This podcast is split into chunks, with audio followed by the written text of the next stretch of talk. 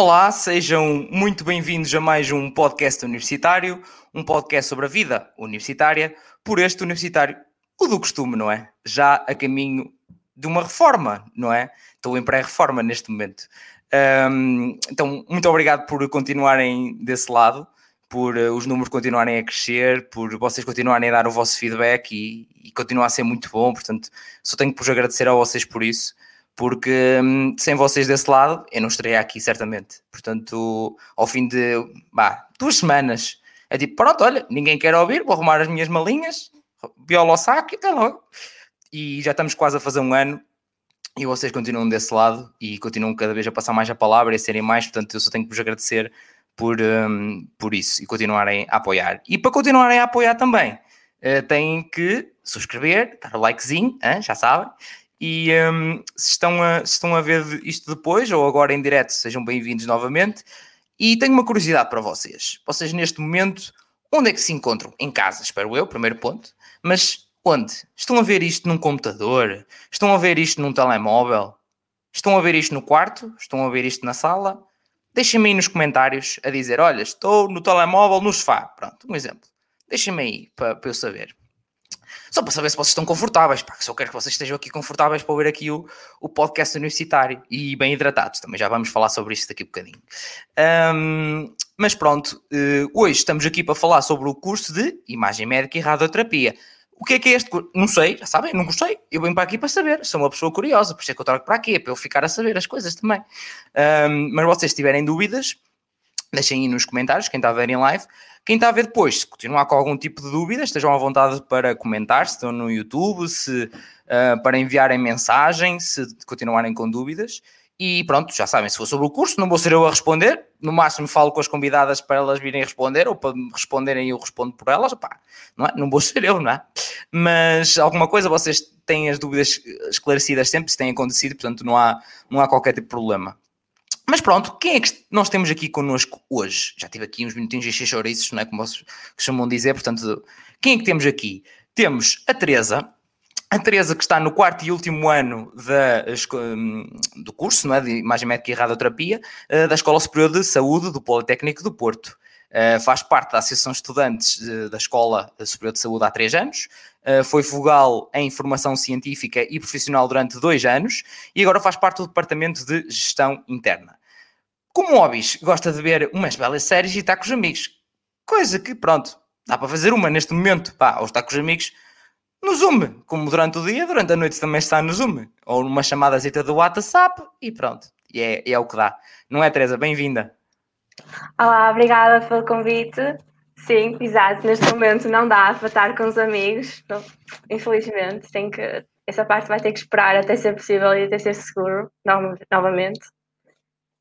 E é isso. Obrigado, Teresa. Um, e temos também connosco a Beatriz. A Beatriz está no terceiro ano uh, também de Imagem Médica e Radioterapia na Escola Superior de Tecnologia da Saúde do Politécnico de Coimbra. Um, é vogal da Comissão Logística e Gestão Interna na Associação Estudantes da, desta, desta faculdade. Uh, está no terceiro ano do, man, do mandato, eh, tendo passado por alguns cargos, como membro da Comissão da Comunicação e Imagem, secretária e presidente interina do Conselho Fiscal. É embaixadora na Speak and Lead e é escoteira.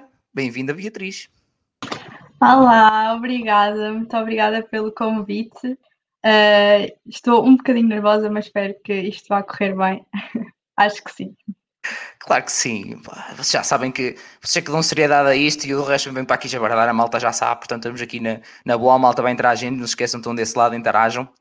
Também, tiverem questões, estejam à vontade aí, estamos cá, é para isso. Primeiro, pá, porque assim agarro-vos durante este tempinho em confinamento, pronto, estou a fazer a minha parte para garantir que vocês não andam aí a, a lorear a bebida, como, diz, como se costuma dizer, e, e, pronto, e assim também se estão a entreter um bocadinho e informar-se também, que é muito importante para tomar as vossas belas decisões.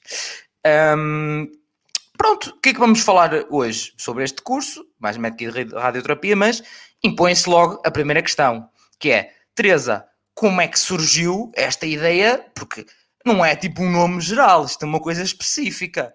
Não foi tipo um dia, olhaste para o céu e estava escrito nas nuvens, imagem médica e radioterapia. Não foi isso, pois não? Se calhar tinha sido mais fácil se fosse assim, mas não. Um, O curso é um curso que é bem um curso de, de junção, já vem de, da junção de três novos cursos. Uh, e é um curso que engloba tipo, toda a aquisição que, de imagens a nível médico. Estamos a falar de e fazer todo tipo de exames, desde a, a ressonância, a STAGs, medicina nuclear e tudo.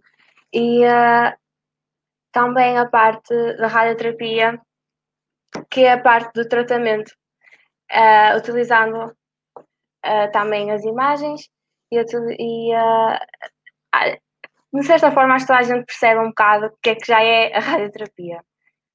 Este curso apareceu na, na minha vida um bocado quando eu estava uh, com aquela ideia de que eu queria a área da saúde, mas não sabia em que é que eu ia fazer na área da saúde. Então estava tipo, ok, Teresa, já percebes que és a área da saúde, mas há muita coisa, vamos lá decidir o que é que vamos fazer. Uh, então eu comecei a pensar tipo, na área da saúde, mas em que, uh, em que parte? Que é, é dedicado a tipo a uma zona do corpo em específico, a, a só enfermagem, a, começar a pensar por partes. Então aí eu comecei a, a, com, com algumas ideias que era que é, eu sabia que eu não queria dedicar-me apenas a uma área específica do corpo, por, por, por exemplo, estudar só ossos, estudar só músculos, ou estudar só isto, ou só aquilo. E também sabia que não queria estar só na parte do diagnóstico, de só dar a, a, a notícia, digamos assim, de dar a, dizer à, à pessoa o que é que ela tem, mas também fazer parte do tratamento, em que, ok, a pessoa tem isto, mas agora vamos ter que fazer alguma coisa para resolver o problema. E o curso é exatamente isto. Nós temos a vertente do diagnóstico e temos a vertente da terapia. E é de, da cabeça aos pés. Nós estudamos um bocadinho de tudo, estudamos todos os tipos de, de sistemas, tipo o sistema imunitário, o sistema esquelético, tudo. Nós estudamos de tudo. Não há, então, foi que logo é por aí que eu decidi tem que ser, tem que ser, é este o curso. Muito bem, portanto, gostavas de tirar fotografias às pessoas e pensaste, oh, mas eu quero ver bem é por dentro e o que elas tiverem de mal eu vou corrigir. Isto, chama uma, isto eu chamo uma missão humanitária mesmo. mas, mas vieste Ciências e Tecnologias? Sim, sim, no décimo segundo ano segui a parte das ciências, sim. Ok, muito bem, obrigado Teresa. Um, Beatriz, e tu? Também de Ciências e Tecnologias, como é que surgiu aí a, a ideia deste curso? Ora bem, um, eu também vim de Ciências e Tecnologias, acho que como a maior parte de, das pessoas do, do, secundário, andamos perdidos da vida. Primeiro temos que fazer a opção se é ciências, se é humanidades, pronto. E como eu também não fazia a mínima ideia que ele queria, e fui pronto para, para aquele em que a maior parte das pessoas vai, que é ciência e tecnologias. E depois eu pensei, ok, estou aqui dentro, há de me surgir qualquer coisa, hei de gostar de alguma coisa. Comecei o décimo, décimo primeiro, décimo segundo, cheguei ao fim e eu, ai, e agora? Não fazia ainda assim a mínima ideia que eu queria. Uh, fiz os exames, fiz a, aqueles que eu achava uh, os normais, digamos assim, que se costumam fazer, que é biologia, fisicoquímica, portuguesa, matemática, pronto, o, os normais, digamos assim.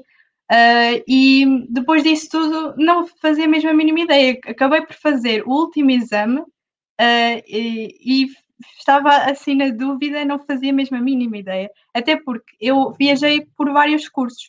O que é que eu decidi fazer? Eu fui literalmente ao site da Jazz e decidi ir lá, escrevi, uh, fui ver curso a curso o que é que havia, literalmente fui lá, fui ver as médias, uh, escrevi todas as possibilidades e mais algumas no meu caderno, ainda hoje eu tenho com, com todas as médias e, e mais alguma coisa. Incrível, tens uh, o teu eh, roadmap de escolha. É, completamente. A dizer tipo as, as saídas profissionais, a dizer aquilo que cada curso fazia se isso na altura este podcast eu tinha ouvido tudo e tinha ajudado muito, tenho a certeza, e estava assim, pronto, não, não fazia mesmo a mínima ideia. Um, eu já estava ali com uma ideia na área de saúde, porque é algo que já me suscitou assim algum interesse, porque eu até gostava um bocadinho de biologia, por aí, pronto, mas não tinha uh, a certeza uh, absoluta. E eu até, só para ter noção, eu até cheguei a pensar em marketing, em pôr nas minhas opções, que não tem nada a ver, uh, e até falei de pessoas de, de marketing, mas pronto, não foi por aí. Acabei por só pôr opções de, de, de saúde. E até eu, pronto, quando estava a fazer essa lista, apareceu-me realmente o curso de imagem médica e radioterapia e havia outro curso que era Ciências Biomédicas Laboratoriais que me saltaram assim mais à vista. Uh, e até pensei pôr primeiro uh, Ciências Biomédicas em primeiro. Uh, só que depois eu pensei, bem, eu não fazia a mínima ideia o que, é que era e pensei, bem, imagem médica radioterapia tem aqui 500 exames, 500 máquinas, que eu na altura falava assim, de máquinas, que são equipamentos, pronto. Uh, e eu, pronto, isto tem aqui mil e uma coisas que eu posso fazer cadete, portanto, uh, aventurei-me, pus como primeira opção, uh, pus logo assim, nas três primeiras, imagem médica radioterapia em três partes do país, e depois é que pus ciências biomédicas e pronto, foi assim um bocado a aventura, não fazia a ideia aquilo que realmente queria e acabou por ser isso. Um, depois entrei uh, logo na minha primeira escolha e uh, foi engraçado porque eu ainda estava indecisa se mudaria eventualmente na segunda fase, mas por acaso no primeiro dia de aulas eu cheguei lá como caloira, na altura em que ainda não havia Covid nem nada dessas coisas, e por acaso sentei-me ao lado da minha madrinha e comecei a falar com ela. E ela com, começou-me a falar do curso super entusiasmada uh, e super feliz. E eu fiquei, ok, eu gosto daquilo que estou a ouvir, acho que para já vou-me manter aqui. E pronto, aqui estou, assim, muito ao acaso. Vim ter este curso que tem um nome meio esquisito, vá, digamos assim. Muito bem, é específico, mas também, lá está, como dizia um bocadinho também a Teresa, tipo, quase pelo próprio nome consegue-se perceber um pouco do que é. é. Às vezes já, lá está, ciências biomédicas é muito mais difícil de perceber efetivamente do que é que se fala no curso. É, é muito mais geral o nome. Por acaso é um curso que já trouxe cá e também falámos da parte da, das diferenças e das um, semelhanças com ciências biomédicas laboratoriais também. Um, e a malta também até me pediu para fazer, também houve votos para fazer uh, ciências biomédicas laboratoriais só, mas pronto, então, é por votos, gente, já sabem como é que isto funciona. Se a malta vota mais para outro curso, bota que tem. E houve muita gente a votar também para este curso e hoje, portanto, é por isso que ele cá está. Um, até há pouco tempo tinha poucos votos, foi do nada, malta começou a passar a palavra e pumba, voltou, foi para os tops, logo, muito fácil. Portanto, espero que estejam desse lado a ouvir, porque foram vocês que votaram, está cá. é para vocês.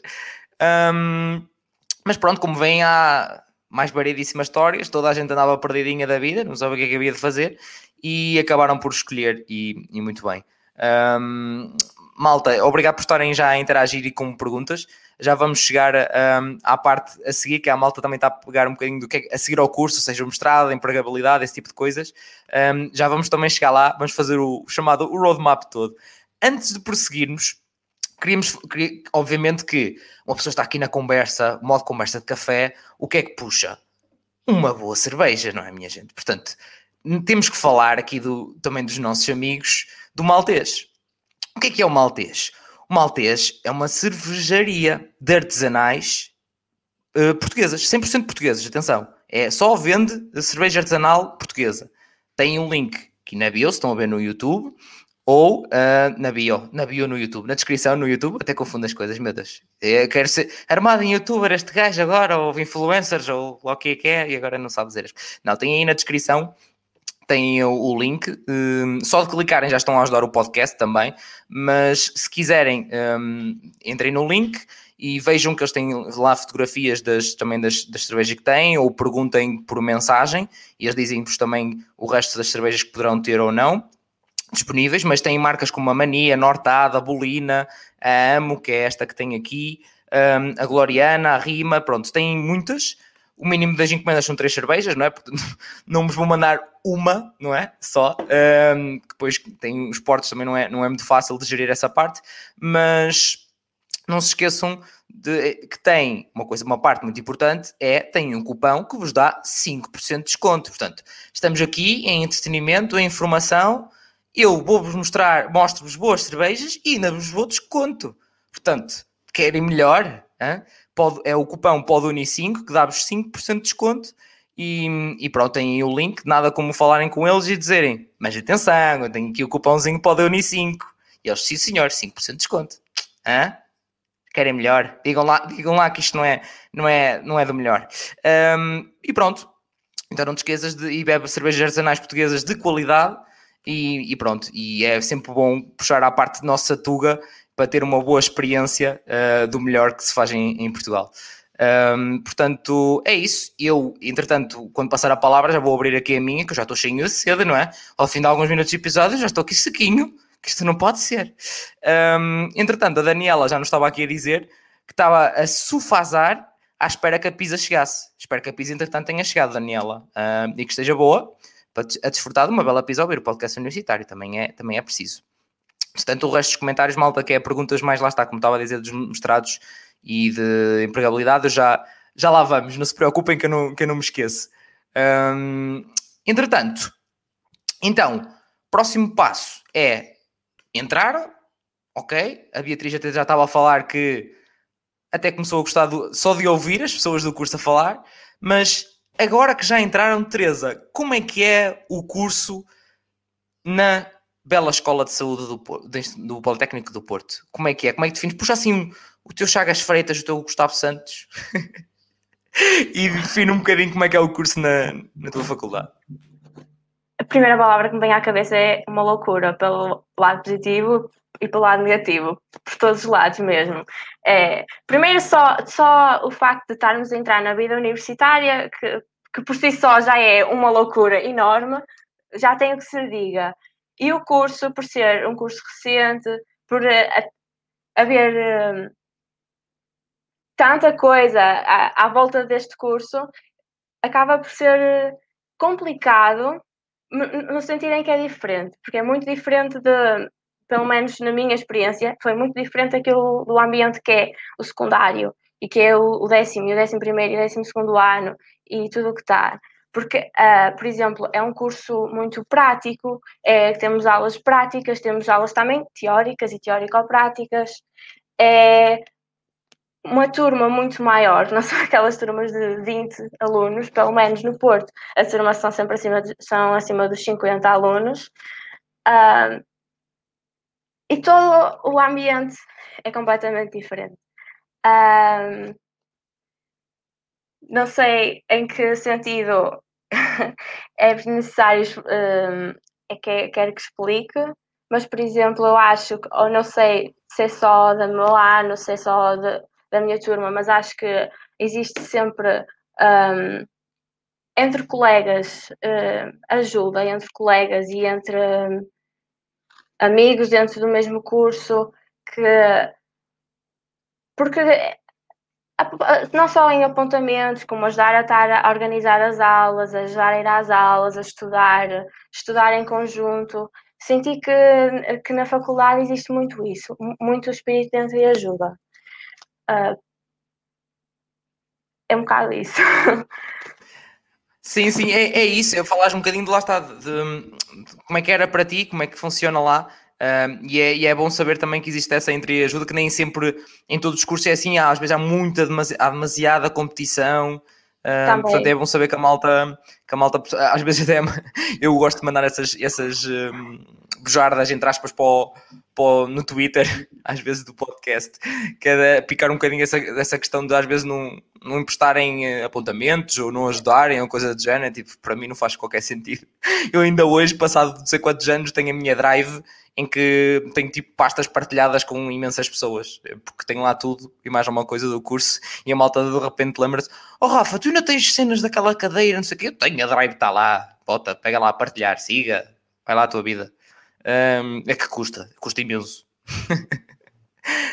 um, mas sim, também tem esse lado, também tem esse lado. Há sempre, vai sempre haver um grupo de pessoas e vai sempre haver. Eh, são 50 alunos, vamos ser sinceros, uma pessoa não se vai dar bem com as 50 e tal pessoas. Por isso vai sempre haver aquele grupo de pessoas em quem tu não vais pedir apontamentos porque já sabes que aquele grupo de pessoas não te vai dar os apontamentos. Mas eu acho que isso é só um bocado eh, geral e é, é previsível isso a vir a acontecer. Mas eu estou a falar mesmo dentro do próprio grupo de amigos e às vezes dentro de uns anos para os outros. Eu não tenho qualquer problema em dar as minhas coisas aos, aos mais novos, porque eu própria também pedi muitas coisas aos mais velhos, por isso nem seria sequer razoável da minha parte.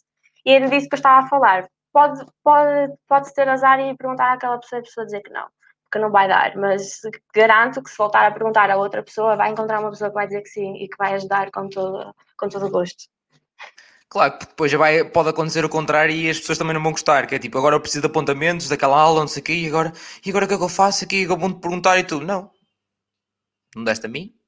Ha, ha, ha, ha. Pega. não, isso é ser um bocado vingativo, mas... Um, mas é, mas é verdade, às vezes, às vezes acontece. Um, obrigado, Teresa. Entretanto, aqui na, nos, nos comentários, Malta também já está a dizer. Uh, o Francisco diz-nos que falar de álcool já é falar a, a língua dele.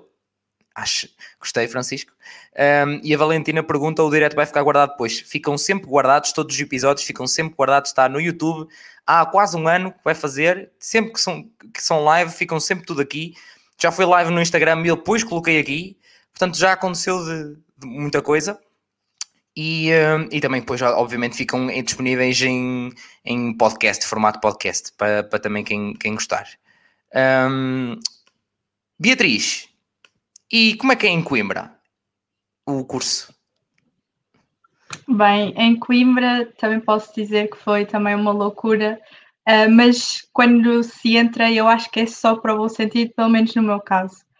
Um, para quem não sabe, a, Teresa há bocado explicou que este curso é então a fusão de três cursos uh, de radiologia, medicina nuclear e radioterapia. São estas que anteriormente, há quatro, já, acho que já fez cinco anos, que estes cursos estavam todos separados e porque houve, houve uma junção, porque existem equipamentos que são híbridos e que são de duas áreas, e havia, por exemplo, um, uma pessoa de radioterapia que estava a utilizar TACs, então não fazia muito sentido ser uma pessoa de radioterapia. Então, por isso, houve um pouco essa junção por aí e também porque nós todos utilizamos, temos em comum utilizar a radiação. Agora, precisamente sobre o curso, uh, com a minha experiência, posso-vos dizer que uma das coisas que mais me impressionou em Coimbra, que eu, que eu gostei muito, foi do facto de logo ali no primeiro semestre uh, do primeiro ano, nós temos uma cadeira em que é um, digamos, um estágio observacional, em que os calores vão logo aos hospitais e vão observar, vão observar todos os equipa equipamentos, todas as áreas. Uh, eu uh, adorei porque já dá para começar a perceber um bocadinho do que é o curso, apesar de ser muito pouco, mas dá para ver quais os equipamentos com o, qual nós vamos uh, trabalhar e passei pela, pelas três áreas. Isso aí, sem dúvida, uma mais-valia, tendo em conta que o primeiro ano é muito teórico e muito focado para fisiologia, anatomias, a bioquímica, é tudo muito ainda mais base e não do curso em si. Portanto, ter uma cadeira focada em uh, já em equipamentos e perceber com aquilo que nós vamos trabalhar é, é incrível. Eu lembro de dizer à minha madrinha uh, uau, eu acho que assim já consigo perceber um pouco é o curso. E no centro da vida, ela, ai não, isso, isso ainda não é nada. E eu pensar, ah, não, ainda não é nada. Mas, já tenho aqui é uma mais-valida. Agora que eu estou a sentir. Mas agora já foi sempre, foi sempre para, para, para melhor. Pronto. Uh, e sendo nós Politécnico e sendo nós escola superior do, do Politécnico Coimbra, uh, somos sem dúvida uh, um, um curso muito prático. Apesar de só haver este estágio observa observacional no, no, primeiro ano, logo no início, e depois temos práticas a partir do, do nosso uh, segundo ano, que infelizmente depois veio a pandemia e eu apanhei no, no ano passado, e, e, pronto, foi complicado porque, imaginem, as nossas práticas a única coisa que na nossa escola nós temos laboratórios, uh, laboratórios de IMR, pronto, nós utilizamos esta abreviatura para ser mais, mais fácil, IMR, uh, e um, nós nos nossos laboratórios temos uh, ecógrafos e apenas uma DEXA, que é um equipamento também utilizado em, em radiologia, e tudo, tudo o resto nós vamos diretamente para os hospitais, ou seja, já estamos em contacto com, com o hospital, com o ambiente e é lá diretamente que nós fazemos uh, as nossas uh, aulas práticas. Uh, portanto, está tá a ser mais complicado agora nesta altura, difícil, um, é mais os estágios que estão a funcionar, pelo menos na, na minha escola, no, no, quarto ano, que é onde a Teresa está agora, na, no, quarto, no quarto ano, e pronto, mas sem dúvida que foi assim um, um ponto de chave. Agora, em termos de ambiente, posso dizer que eu adorei. Uh, primeiro porque é algo novo, então nós já estamos com abertos para tudo, abertos para fazer amigos, abertos para conhecer as pessoas, abertos para o curso em si, vamos aprender coisas novas, é uma coisa mais específica, nada tem a ver, vou, vou aprender coisas do, dos meus amigos que vêm do secundário, não tem nada a ver.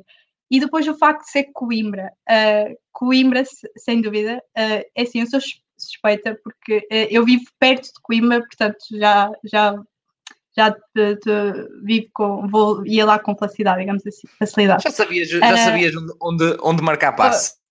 Já, já sabia onde é que me estava a meter, digamos assim, mas uh, sem dúvida porque Coimbra, porque como nós sabemos é a cidade dos estudantes e sendo a cidade dos estudantes nós uh, vive-se aquilo mesmo muito uh, intensamente, fazemos um, digamos que pronto, é, as praxes são vividas com na minha escola com, com muita intensidade. Uh, ali, como nós somos poucos, não, não é como a Teresa, vocês são turmas de 50, nós vamos de 30 a 40 por turma.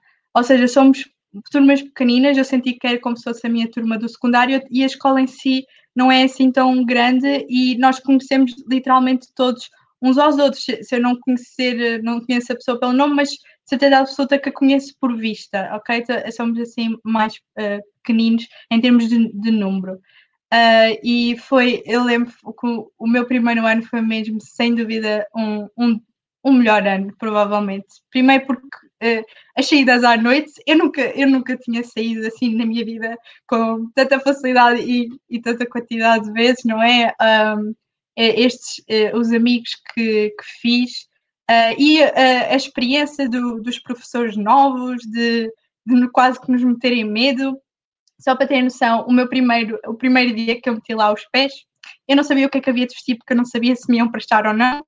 E é sempre a dúvida do calor, não é? Não sabe muito bem o que é que, que, é que há de vestir. Então fui, joguei pelo seguro, talvez umas calças gangue e tal, pronto. Uh, e depois, a nossa primeira aula foi tipo a aula fantasma. Não sei se vocês sabem o que é a aula fantasma. Uh, mas é, é imaginem, uh, nós, nós íamos para a a pensar que era tudo normal, de repente só vemos os nossos doutores todos entrarem também para, para dentro daquela aula, e o que é que acontece? Está um professor super mau à nossa frente, metia medo uh, e, e não nos deixava falar, estava mesmo super assertivo, uh, super a meter medo, e depois até a certo ponto ele, dizem, uh, ele diz que se vocês querem passar, não sejam como o, os vossos colegas, os vossos doutores. E eles todos lá atrás, nós pensámos, ai, eu não acredito. Eles chumbaram todos esta cadeira. Pronto, ninguém vai passar, acabou-se. E pronto, passado um bocado percebemos que aquilo era, era tudo um, a gozar, que era uma pessoa que já se tinha licenciado, acabado de se licenciar, e que nos veio dar aquela aula fantasma, estou a entender? Pronto, eu a partir daí percebi. Que pronto, lindo! Que lindo! É assim, isto é uma prática de Coimbra, é, acontece em muitas escolas, universidades de, que, que eu sei. E, e é sempre logo ali, logo o calor no início, vai logo assim a tremer-me, fantástico. Pronto, e a partir daí é sempre bom, tipo, para, para o primeiro ano é, é fantástico. Ah, pois, eu não posso revelar. Aqui, pois é, é aqui a Leia já está a dizer, desculpa, Maduro para desculpa. de revelar os segredos de Coimbra, depois não tem piada.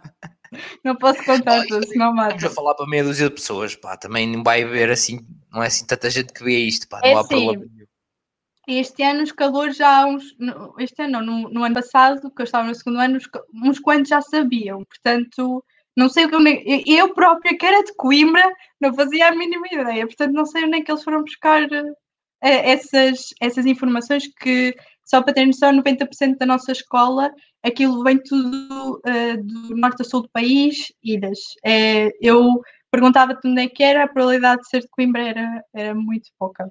Até porque a maior parte dos meus colegas, uh, pouquinhos éramos de Coimbra, e pronto, é, é bom tipo, conhecer só aquelas, aquelas. No início, eu me lembro perfeitamente que uh, nós comparávamos muito os nossos, uh, a nossa, o nosso falar, não é? Porque é diferente no Porto, nos Açores, Uh, e eu lembro-me de nem, não conseguir perceber colegas que eram dos Açores, que eu tinha que estar sempre a repetir: uh, uh, desculpa, o que é que tu disseste? Às vezes Até da Madeira, é normal, é normal. Quando às vezes o pessoal gosta de... Yeah, depois uma pessoa, a pessoa às vezes goza por parecer que é do estrangeiro e às vezes parece mesmo, a cena que parece que uma pessoa não percebe nada. Sim. É verdade, é um bocado estranho, mas depois eles também vão ganhando um bocadinho de, do sotaque daqui, é, é engraçado também. É mas verdade. Pronto, obrigado. E obrigado. mais fácil. Não. Claro que sim.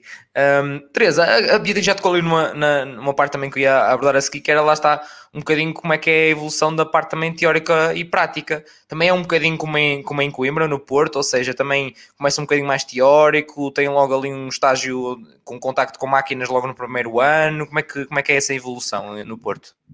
Uh, o primeiro ano é, com, é a parte que ela falou de que é, uma, é um ano mais dedicado só ao estudo da anatomia, fisiologia, todas essas coisas. No caso do Porto também estudamos muito física, por exemplo.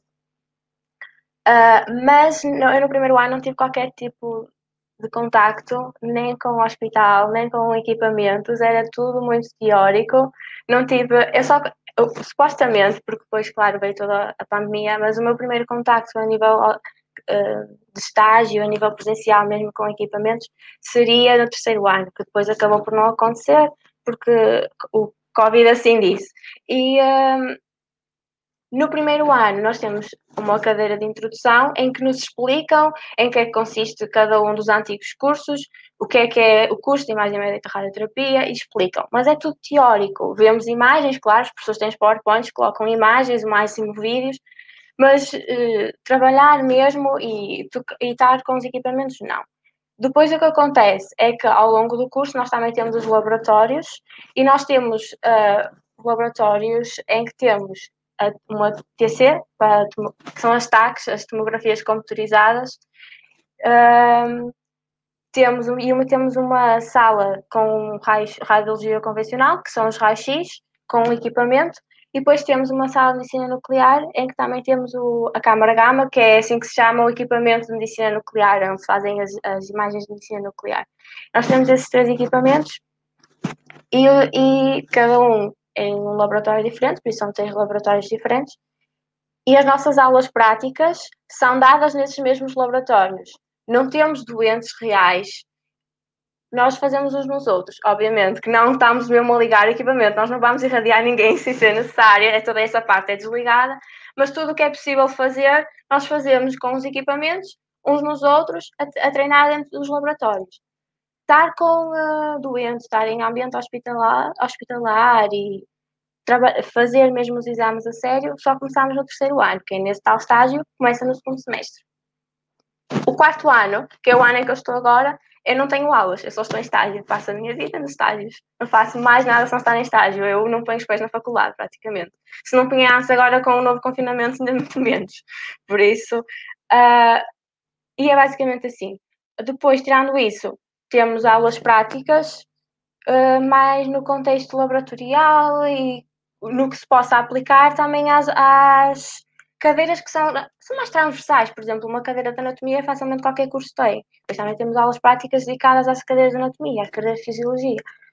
E é um bocado assim. Um,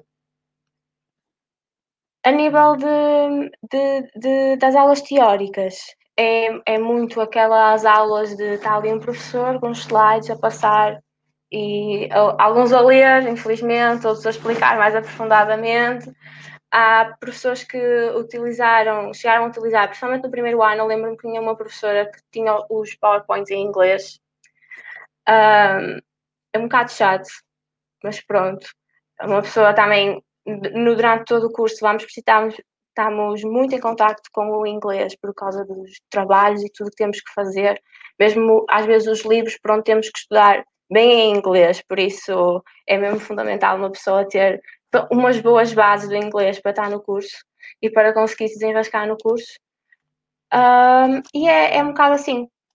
Não, acho que não tenho mais nada assim a acrescentar nesse sentido. Muito bem, tocaste num ponto também importante que às vezes a malta também pergunta se é preciso ter as bases de, de inglês. Uh, Beatriz, concordas? Também é, é, achas que é mesmo necessário ter umas boas, umas boas bases de inglês? É sim, as nossas aulas todas são dadas em português. Há outro um ou outro professor que às vezes coloca um slide em inglês. Eu acho que é muito necessário porque uh, em medicina nuclear nós temos guidelines, pronto, que é onde nós nos baseamos basicamente uh, como é que nós fazemos todos os procedimentos para um determinado exame. E a maior parte, principalmente medicina nuclear, a maior parte é em, é em inglês e também um pouco de radiologia e de radioterapia, mas principalmente medicina nuclear.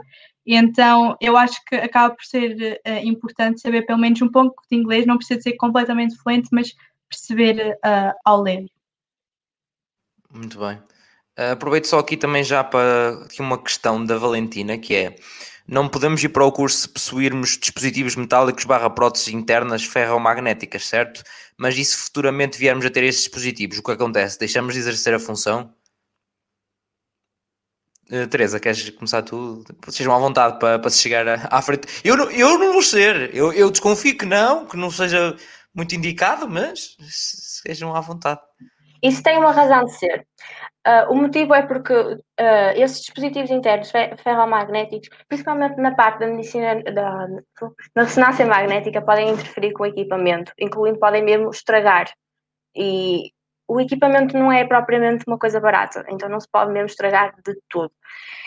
O que pode acontecer é sim, a pessoa não pode trabalhar no que constar a nível de ressonâncias. O máximo que pode fazer é estar nas outras áreas, porque não pode entrar dentro. É que não, não estamos a falar de. É que não pode mesmo aproximar-se da ressonância sequer, não pode entrar na sala da ressonância por causa do campo magnético que a ressonância tem. Torna-se. É um bocado complicado, sim. Mas eh, a deixar de exercer, exercer funções, isso é, é uma pergunta assim um bocado muito elaborada. Acho que tudo vai depender depois do sítio onde estiver e do que é que estiver a fazer, mas não diria que seria o caso de demitir alguém do trabalho. É, é força, força, era isso queria... passar para ti. queria só dizer, para terem noção, numa ressonância magnética, aquilo é, é, é magnetismo, ou seja, é magneto que um, tipo um imã, era isso que eu queria dizer. E só para ter noção, se uma pessoa for com uma tesoura, com uma prótese, é só para terem certeza que quem vai são vocês, não é ressonância, é vocês que vão atrás. E já houve pessoas que me contaram de histórias que houve, às vezes há acidentes, às, às vezes nós perguntamos mil e uma vezes, ao, ao principalmente ao paciente uh, que, que, vai fazer o exame, certeza que não tem isto, e temos que perguntar muitas vezes, e é, mesmo assim às vezes lembram qualquer coisita e aquilo vai logo, uh, não há hipótese. Agora, é assim, para, para pessoas que queiram dar este curso, era como a Teresa está a dizer, é mais para, o, mais para ressonância magnética. Poderá eventualmente, eh, é, é, é mau, como é que eu ia te explicar? Existe, às vezes, um, pode existir um pouco de, de aquecimento. Um, agora a Teresa pode me ajudar se quiser, não sei se estou a dizer completamente certo, mas um, às vezes quando tira uma, uma, um problema da radiografia é se tivermos alguma coisa metálica, nós não vemos. É como se a imagem estivesse tapada naquela zona que está metálica. Numa ressonância magnética, o problema é nós irmos para a ressonância magnética, basicamente. Mas eu acho era o, o, o, o problema resolvia sem a pessoa não pode trabalhar em ressonância magnética, mas todos os restos dos exames eu penso que não haja problema. E por acaso estava aqui a ver os comentários e estão aqui a dizer uma coisa que é, é verdade a partir das novas próteses, exato, as novas próteses já são compatíveis com a ressonância. Se, se for uma prótese que já tenha tipo há 25, 30 anos, aí é o tal situação que estamos a falar. As mais recentes já, já não são assim, ou pelo menos a grande maioria já não é assim. Por isso, se for um profissional, tipo, por exemplo, eu que me estou a formar agora, e se daqui a alguns anos tiver, acho que a partir da prótese que eu vou receber já vai ser compatível com o próprio equipamento. Por isso, já não seria tanto essa, essa situação. Uh, mas, e completando o que a Beatriz estava a dizer, somos nós que vamos literalmente a voar quase uh, em direção à ressonância. Tipo, ao ponto de algumas pessoas já contaram histórias de verem tesouras a serem disparadas dos bolsos, que às vezes há uh, enfermeiros e mesmo nós temos uma tesoura no bolso, a tesoura sai disparada. Isso pode ser extremamente perigoso. E tirá-la de lá é bastante complicado também. Mas eu acho é tipo, que estamos no espaço, objetos a voar. É, é um está bocado. aqui a acontecer? Uh, e por isso é que há um bocado fez aquele movimento do tipo, oi? mas se, se, for, se for procurar na internet, conseguem mesmo ver, procurar cadeiras presas na ressonância, numa ressonância e ver imagens das cadeiras literalmente presas lá dentro e tirar aquilo de lá é preciso muita força e é muito complicado. Muito bem. E, e obrigado também à, à malta do, dos comentários também por estarem a interagir e a, e a acrescentar também à, conversa. Também é, é, isso que se pretende aqui.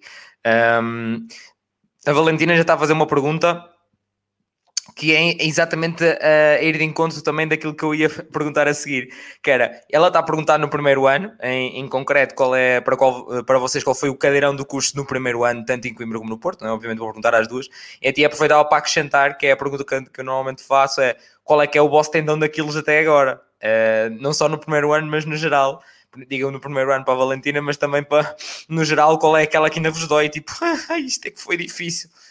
Teresa, queres começar? Posso começar? No meu primeiro ano, a cadeira que eu menos gostei foi Física.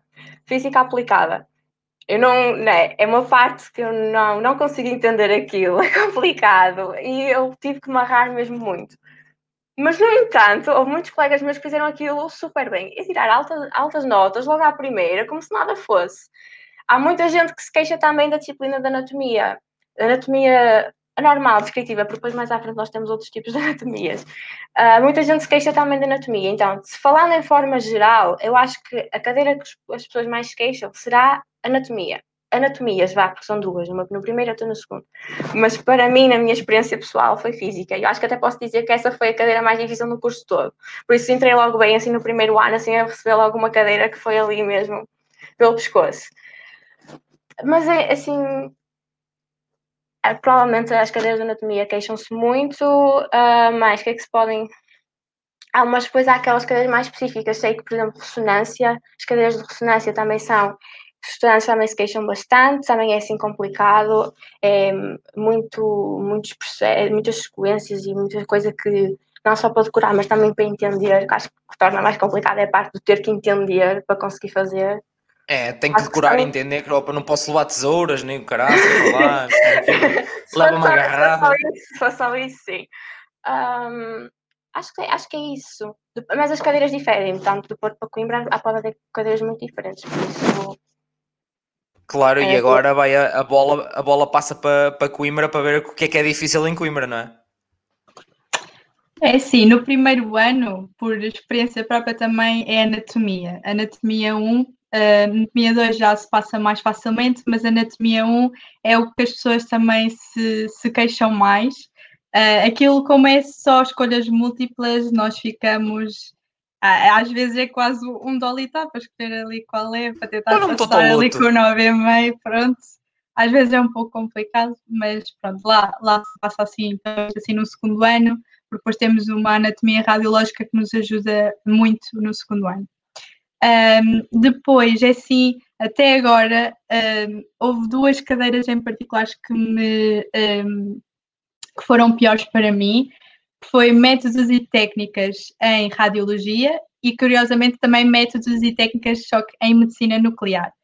Uh, métodos e técnicas em radiologia foi complicado para mim porque um, eu tentei fazer aquilo, acho que foi a primeira frequência, não sei se cheguei a chumbar ou desistir, porque depois ia haver uma oral, então decidi não fazer, porque havia mais frequências e foi para exame.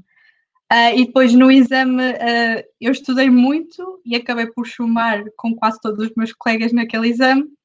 Não sei o que, o que é que se passou, mas foi quase todos. Uh, e, e, depois no recurso eu lembro de estar com uma colega minha na biblioteca nós ali uh, a estudar a fundo, quase a, a, morrer para o lado, que ela pode confirmar. É, e estávamos um pouco desesperadas porque se nós não fizéssemos aquela cadeira, uh, nós não podíamos fazer prática clínica 1 no semestre a seguir, porque é, uh, nós fazemos MTR, portanto, Médicos Técnicos em Radiologia, e depois nós, nós, no outro semestre, logo a seguir, fazer prática clínica, aplicar aquilo que nós aprendemos, uh, neste caso no hospital, também é sem doentes e sem uh, radiação, uh, só praticar aquilo que nós aprendemos.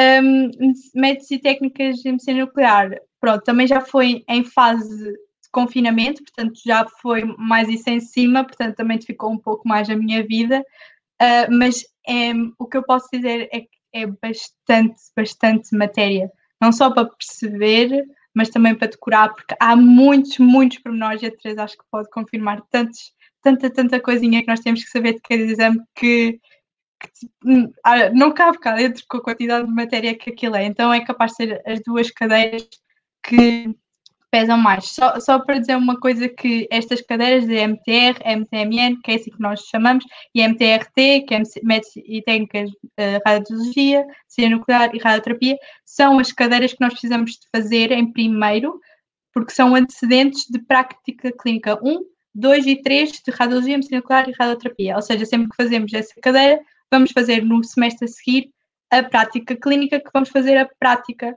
no hospital. É essa a prática que nós temos e também existem todas as cadeiras que nós vamos efetivamente para o, o hospital, uh, mas uh, sim, é, é, é por isso que é bastante prática, é ótimo, porque nós acabamos de aprender como é teoricamente e vamos logo para a prática no semestre seguinte. Infelizmente, este, este ano e o ano passado não, não está nada favorável nesse ponto. Mas isso por acaso é bastante interessante. Para além de se ver que existe encadeamento entre as coisas, efetivamente, também é bastante interessante, porque já não é brincadeira, não é? Ir para o hospital e mexer nas coisas já não é, não é brincar num, num laboratório na universidade, não é? Mesmo que as coisas sejam caras, mas no hospital é outra conversa. Portanto, até faz algum sentido ter efetivamente essas precedências e, e obrigado também já, já referis isso, que assim é importante também para a malta ficar já, já, já a contar. Uh, Teresa, também existe este tipo de, de precedências no, no Porto? Existe, mas para mim não existiu. E eu vou passar a explicar, porque as precedências só foram aplicadas agora neste último ano. Quando eu me candidatei à faculdade, quando eu entrei no curso, não havia precedências. Apesar de eu ainda estar na faculdade, não, não são aplicadas aos alunos que não, não estão agora nem no primeiro nem no segundo. Acho que são esses os únicos anos que são em que existem as precedências mas eu confesso que também, apesar, pronto, é claro, agora que estou aqui, já sei que não vão, que não, que não, que não são, aplicam a mim, também falo barriga cheia, mas, eu, mas acho que fazem sentido, fazem sentido porque não acho que faça muito, não, não é uh, lógico mandarmos um estudante para um hospital, uh, vai estagiar, mas nunca soube o que está para trás, não sabe o que vai fazer, porque não sabe a teoria, porque não consegue passar à cadeira. E eu concordo, mas eu não tive isso, mas que, os estudantes que entrarem para o próximo ano vão ter essas precedências. E são bastantes. São bastantes. Uh, até... sim, mas também tem lógica para não nos prejudicar, não é? Quem já está tipo, em cima disso não, não prejudicar, é só quem ainda vai fazer, não é? Sim, sim. A, a ideia era que tipo, nós quando estávamos a estudar para essas cadeiras e não sabíamos que essas cadeiras iam ser precedentes, por isso eu, imagino que é estar agora a chegar ao quarto ano e descobrir que tem uma cadeira para trás, que afinal é importante para eu estagiar, mas quando eu estava a fazer a cadeira, não sabia que essa cadeira ia ser importante, digamos assim. Até podia, tipo, ter priorizado o, o estudo de maneira diferente. Eh, não sei se me estou a fazer entender, tipo, se calhar não Sim, estava tanto naquela em vez de deixares outra. Sim. Não deixaste para o ano a seguir ou coisa do género, sim. Exato, exato, exatamente nesse sentido, porque eu sei que houve muitas vezes estudantes não conseguiam fazer, incluindo eu, que muitas vezes ficava sobrecarregada com as cadeiras e decidi, pronto, esta cadeira fica para o recurso, esta cadeira fica para o próximo ano e esforçava-me nas outras para tirar uma boa nota nas outras. Se calhar, se, se eu soubesse que ia ter essas preferências, não tinha procedido dessa maneira ou tinha trocado a ordem com que ia fazendo as cadeiras ou assim. E por isso mesmo as, as não foram aplicadas aos alunos que já estavam dentro do curso mas os que entram agora já vão a saber exatamente para o que vão e têm essas precedências aplicadas e já sabem a lista toda de cadeiras, que é grande, que têm que fazer para cada, uma do, para cada um dos módulos de estágio. Claro, e, claro que faz sentido. Hum, muito bem. Um, e, e, sim, e agora, e mais uma vez, o podcast universitário também está, hein? e para além de vocês poderem ver nos sites das instituições, também está aqui uma nota informativa relativa a isso. Hein? Muito obrigado, meninas. Um, também estava aqui a malta a dizer que o Daniel a dizer-nos, de facto, em métodos e técnicas em radiologia temos de saber mais de 2.500 uh, eh, posicionamentos para aquisição de imagens nos vários exames de radiologia. Portanto, lá está, é um uh, curso de fotografia humana por dentro. um, uh, tenho que estava aqui a ver as, as, as questões.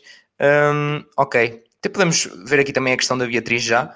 Uh, Diz-nos boa noite. Antes de mais, muitos parabéns pelo podcast e pela dinâmica neles criada. Obrigado, Beatriz. Uh, tenho uma questão: se pudessem alterar algo no vosso curso, o que mudariam? Beatriz, queres responder à Beatriz? Como é primeiro? Ok, obrigada Beatriz Leite.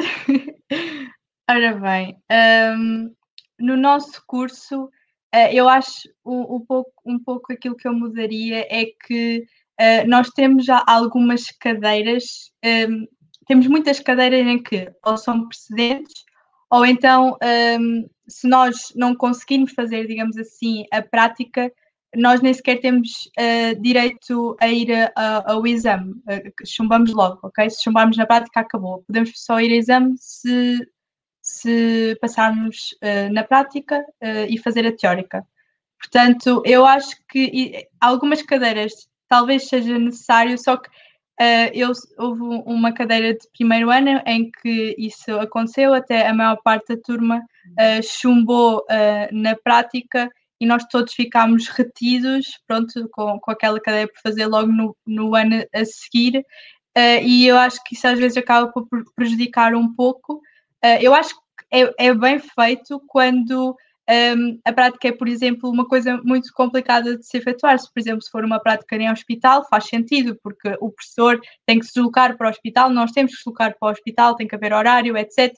Mas, por exemplo, algo que seja um, eu sei que, por exemplo, há, são cadeiras renais, chamam-se renais, uh, que às vezes é um trabalho. Se uma pessoa chubar ao trabalho, vai, não, não, acho que não faz muito sentido, uh, pronto, ficar logo retido.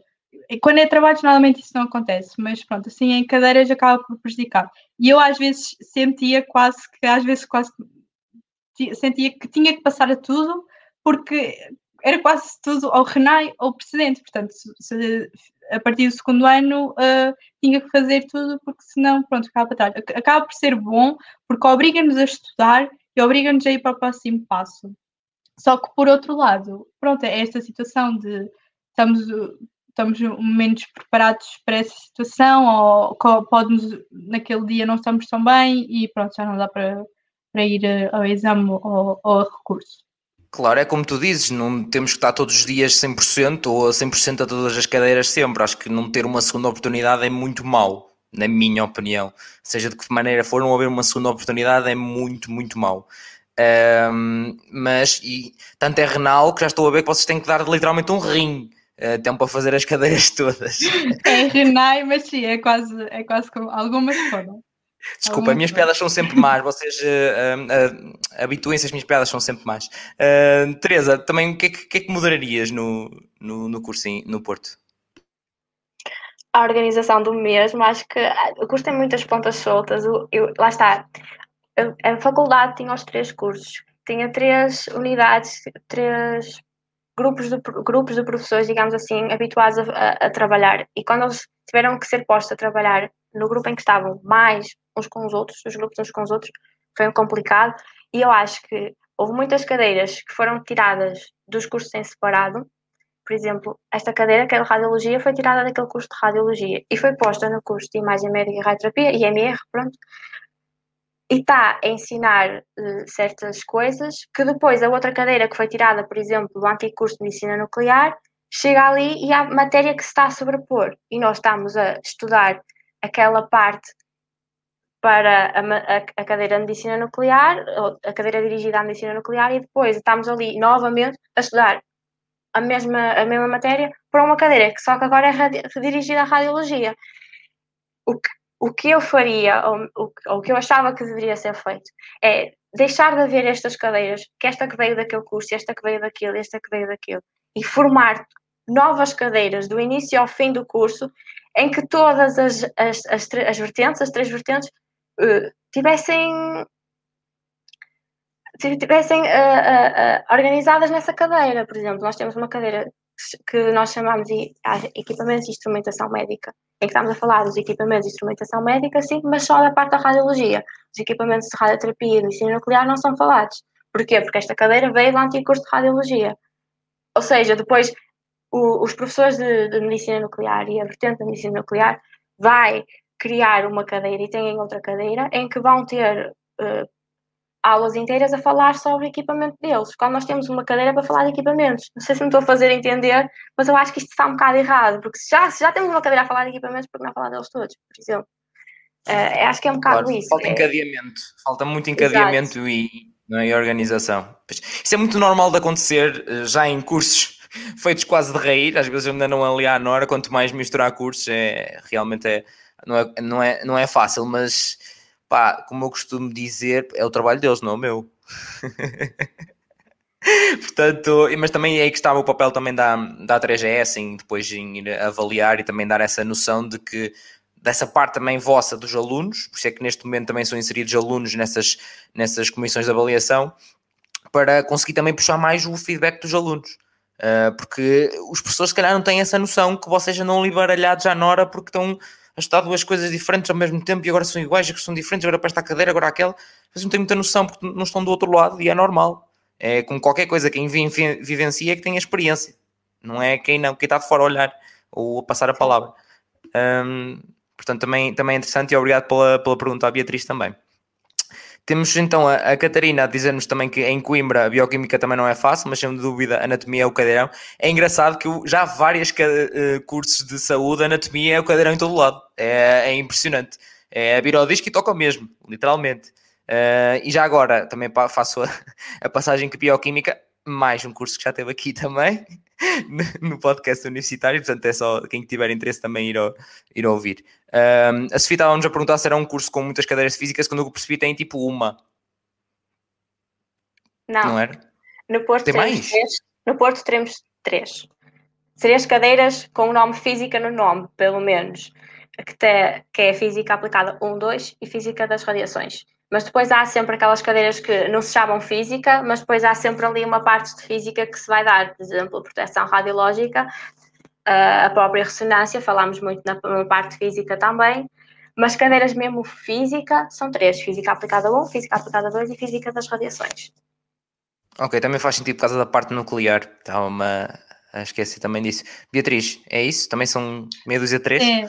Nós são também precisamente três, biofísica, também há, temos física das radiações, temos mais uma física que eu já não me recordo o nome.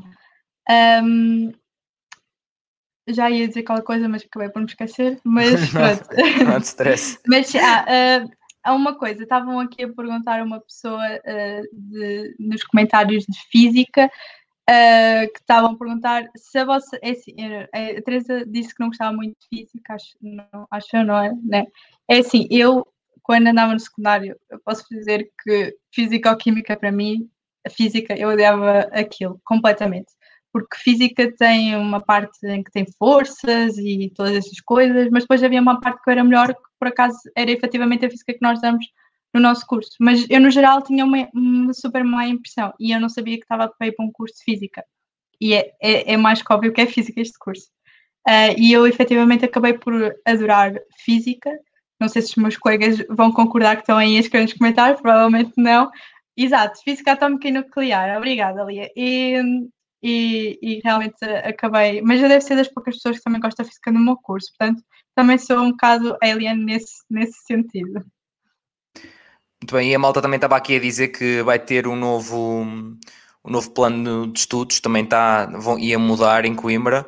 Uh, mas que ainda, Exatamente. segundo a Catarina, ainda tem várias Exatamente. alterações, não sabe quem é que foi aprovado, que tem que esperar pela alteração. Pronto, infelizmente às vezes já há malta que entra no Sim. curso e passar e tipo na primeira semana é que sabe o que é que mudou ou que mudou. Uh, às vezes também, também acontece isso, infelizmente. Um... Eu penso que as alterações vão ser já feitas no, no próximo ano, não tenho certeza, mas penso que sim.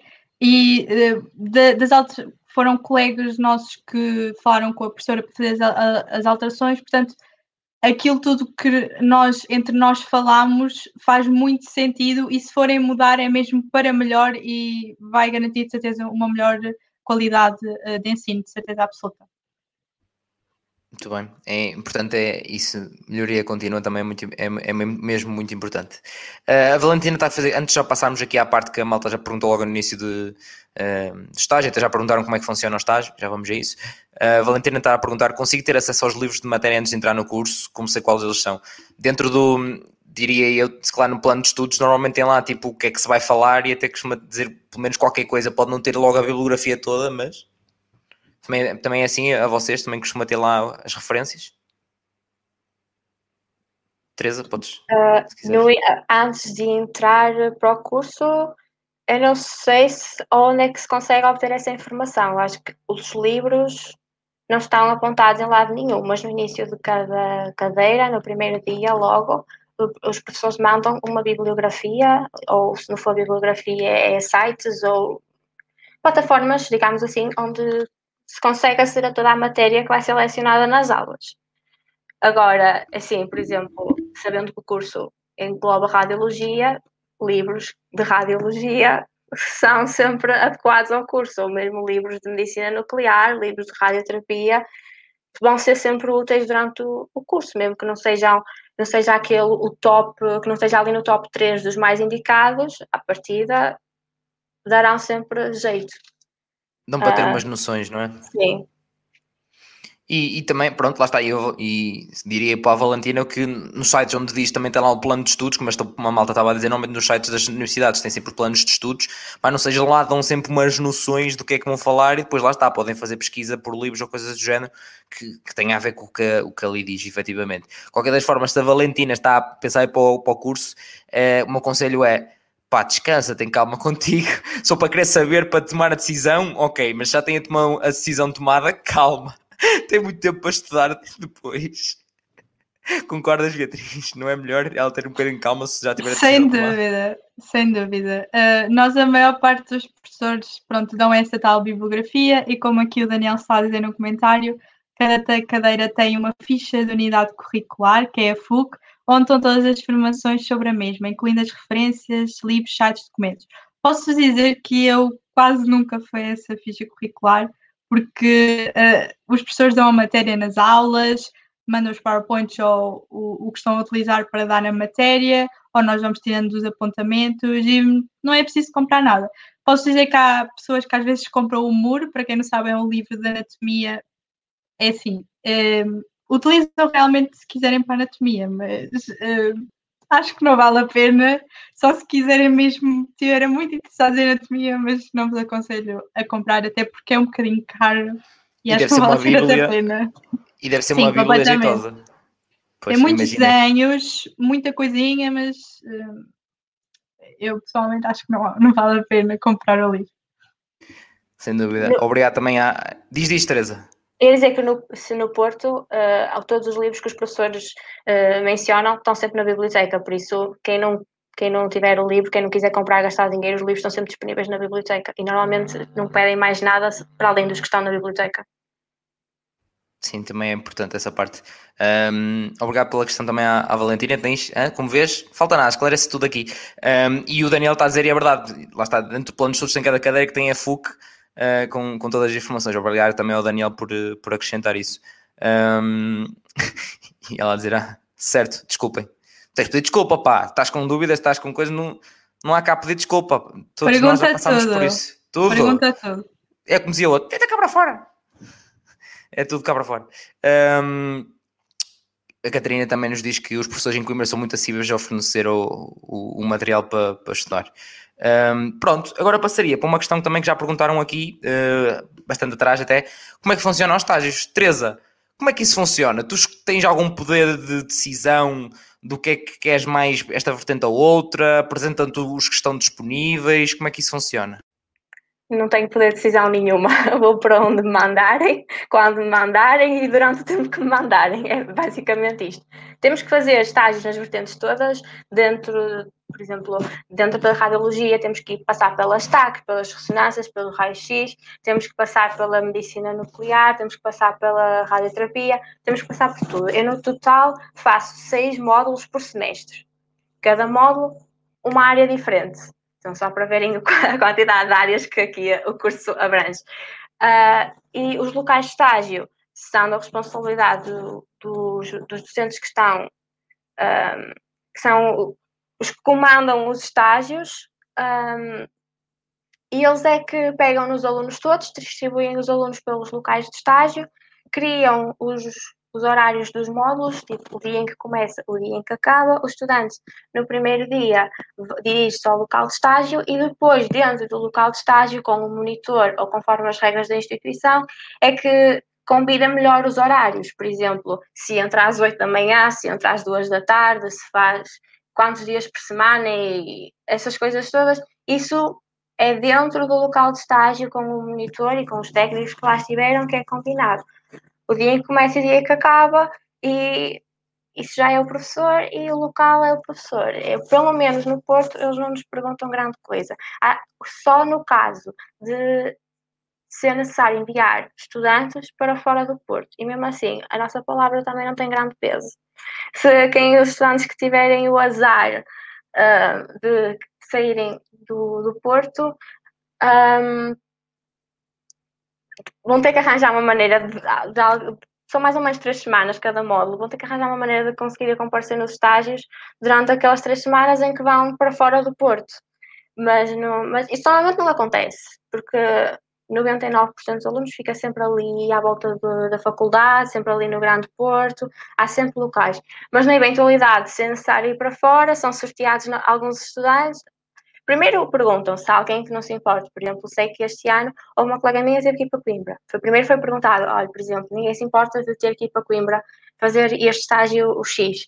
E um, havendo voluntários, tanto melhor, não havendo voluntários, são sorteados os alunos. E é um bocado encalhar, é um bocado chato, mas pronto, tem de ser. Claro, mas normalmente vão o quê? Para o Hospital de São João ou assim? Temos toda uma panóplia de locais, temos hospitais públicos, sim, incluindo o Hospital São João, o Hospital Santo António, o Hospital de Gaia, o IPO, uh, ah, todo, todas clínicas ali à volta, as clínicas da Unilabs, por exemplo, tem, tem muito Lusíadas, uh, Okay, lá, não falta, tantos, não muito, falta muito. oferta. Nós somos, nós somos 50, mais de 50 alunos, por isso tem que haver local para mandar esta gente toda. E cada um vai passar em seis sítios, por isso. Sim, portanto, acaba por. A questão de ter que mandar para fora do Porto é, mais, é a parte efetivamente mais chata, porque também não vos vale a pena perguntar o que é que vocês gostam mais, vocês vão ter que passar por tudo. Acaba por ser um bocado tipo, vou ter que passar por tudo e vão. Vamos ter que passar por todos os módulos, mas não quer dizer que sejam todos os, os hospitais, mas é por todos os sim, módulos. Sim, sim, sim, vou ter que passar por todos os módulos. Eu estava, a pensar, eu estava a perguntar, porque se imagina, se eram estágios mais específicos, fazia mais sentido perguntar primeiro, tipo, as escolhas, não, percebes o que é que gostam mais? Não, a mesma ordem, não, nós temos que sair, lá está, nós, o curso nós temos que sair a saber tudo de tudo. Tipo, não há tipo, ah, mas eu gosto mais de radioterapia. Não, tens que saber tanto de radioterapia como tens que saber de medicina nuclear, como tens que saber tudo de radiologia.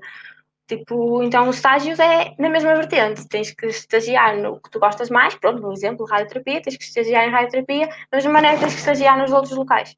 Tipo, tem, tem que sair a saber 100% de, de, de todas as vertentes. Isso é interessante, isso é, também é bastante interessante. Um, se calhar não, não muito engraçado, mas é interessante. Um, Beatriz, em Coimbra também é, é assim, e já agora acrescento aqui também a pergunta da Joana, que pergunta de se os estágios são no, nos hospitais da, da universidade. Uh, sim, os estágios uh, acabam, a nós ser diferente do Porto, uh, acabam por dar a opção de escolha. nós próprios podemos dizer os locais para onde queremos estagiar, se queremos ir para Coimbra, para Porto, para Lisboa, para qualquer um dos sítios e depois os professores fazem toda a gestão de, de perceber se o hospital aceita, se está disponível uh, e depois vão gerindo. Um, apesar, normalmente os alunos pedem que querem ir para um primeiro semestre, querem ir uh, para, para, fazer a, a, primeira área, por exemplo, ir para Coimbra, depois para Lisboa. Às vezes pode trocar a ordem, mas efetivamente, normalmente um, os alunos vão sempre para os locais onde realmente querem ir uh, estagiar. Podem eventualmente, por exemplo, existir um, uma vaga e haver duas pessoas para essa mesma vaga. O que acontece é que a pessoa que tiver a média mais alta entra, mas não costuma ser um, um problema porque os alunos em geral costumam querer ir para sítios diferentes, querem ir para as suas terras, outros querem ficar um pouco mais de tempo em Coimbra. E depois também temos os Erasmus. Quem quiser fazer Erasmus está mais à vontade para ir pode escolher o sítio, pode escolher qual é a área ou as áreas que quer ir a fazer Erasmus, está completamente à vontade. Portanto, isso nós temos sorte de podermos escolher o, o, o sítio, uh, os locais onde nós vamos estagiar. Uh, e, e, isso é bom. Outra coisa um, é que e, o estágio sim pode ocorrer no Chuca, que é o, o, os hospitais da Universidade em Coimbra. Uh, o que ocorre é que podemos uh, escolher efetivamente trabalhar em Coimbra, depois em, em Coimbra é mais a zona em que nós não escolhemos propriamente o hospital, é mais uh, onde os professores acharem que nós podemos ir, porque existe o CHUC, existe o ICNAS, que é um centro de medicina nuclear em, em Coimbra, uh, existe o, o, IPO, pronto, depois uh, é um, um, pouco regido e as pessoas depois veem em, em Coimbra especificamente. Depois os outros, se calhar já é mais fácil de pedir, olha, quer, quer ir para este hospital deste, desta área. Uh, e depois existe outra coisa é que todas as práticas clínicas que nós vamos para hospitais é muitas vezes então para o Hospital do Chuc, é, essas, é para onde nós vamos, muitas vezes também o estágio, e também pode ser para o, o IPO, que é outro local onde podemos ir, e também o, o ICNAS, que é o Centro de Medicina Nuclear uh, em Coimbra. Portanto, são estes três locais onde nós também estamos, para além de haver estágio por parte dos alunos do quarto ano, também pode então haver uh, isto das práticas clínicas, que é onde nós andamos a, então a fazer a nossa prática.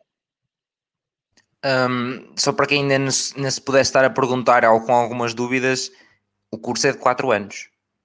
Sim. Em ambas, em ambas as universidades, ok. Só para esclarecermos que a malta ainda esteja a pensar, espera, mas, mas são último quatro? Ano só estágio. Último ano só estágio. O resto Sim, não também. Pronto, só para. Pronto, lá está. Como curioso e vou pensando nas coisas que a malta poderá estar também a, pensar ou a perguntar-se ainda. Um, entretanto, o Daniel já estava a mandar a boca que tanto tempo a ver essa cerveja já está morta. Não, tipo, já, já foi, esta já foi e já tenho aqui outra. Portanto, já vou abrir outra porque cedo. Portanto, Daniel, isto não se falha aqui, pá, não se falha.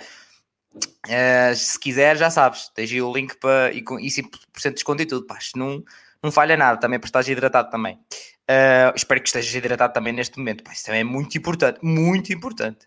Uh, é, não se pode levar coisas magnéticas, mas se calhar podes levar hidratação lá para dentro para, para fazer uma ressonância. não liguem, isto é muito mal. Um, a Sara também diz-nos tem que também temos que jogar com a área que fazemos em, em Erasmus, já também, também como estava a dizer a, a, a Beatriz. Uh, e antes de passar já ao, à questão da Sofia, que também já estava a pegar aqui na, na questão de, de empregabilidade, que também já passaram antes, um, já lá vamos. Tô, eu faço o roadmap todo, minha gente, ainda temos de falar uma coisinha sobre o curso, que é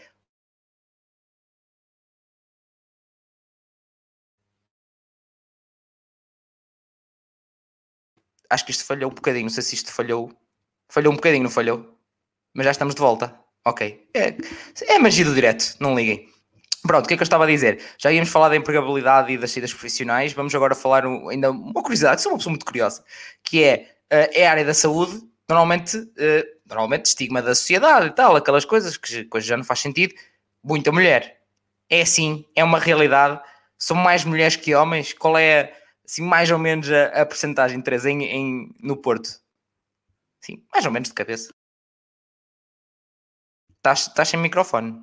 Estás com o microfone desligado. Desculpa, peço desculpa. Mas se nós estamos acima de 50 e tal estudantes, eu posso dizer que na minha turma devemos não ser mais de 15 rapazes. Se tanto. Acho que nem. Não, não chega a 15, deve ser para aí 10 rapazes. Por isso, sim, é um curso.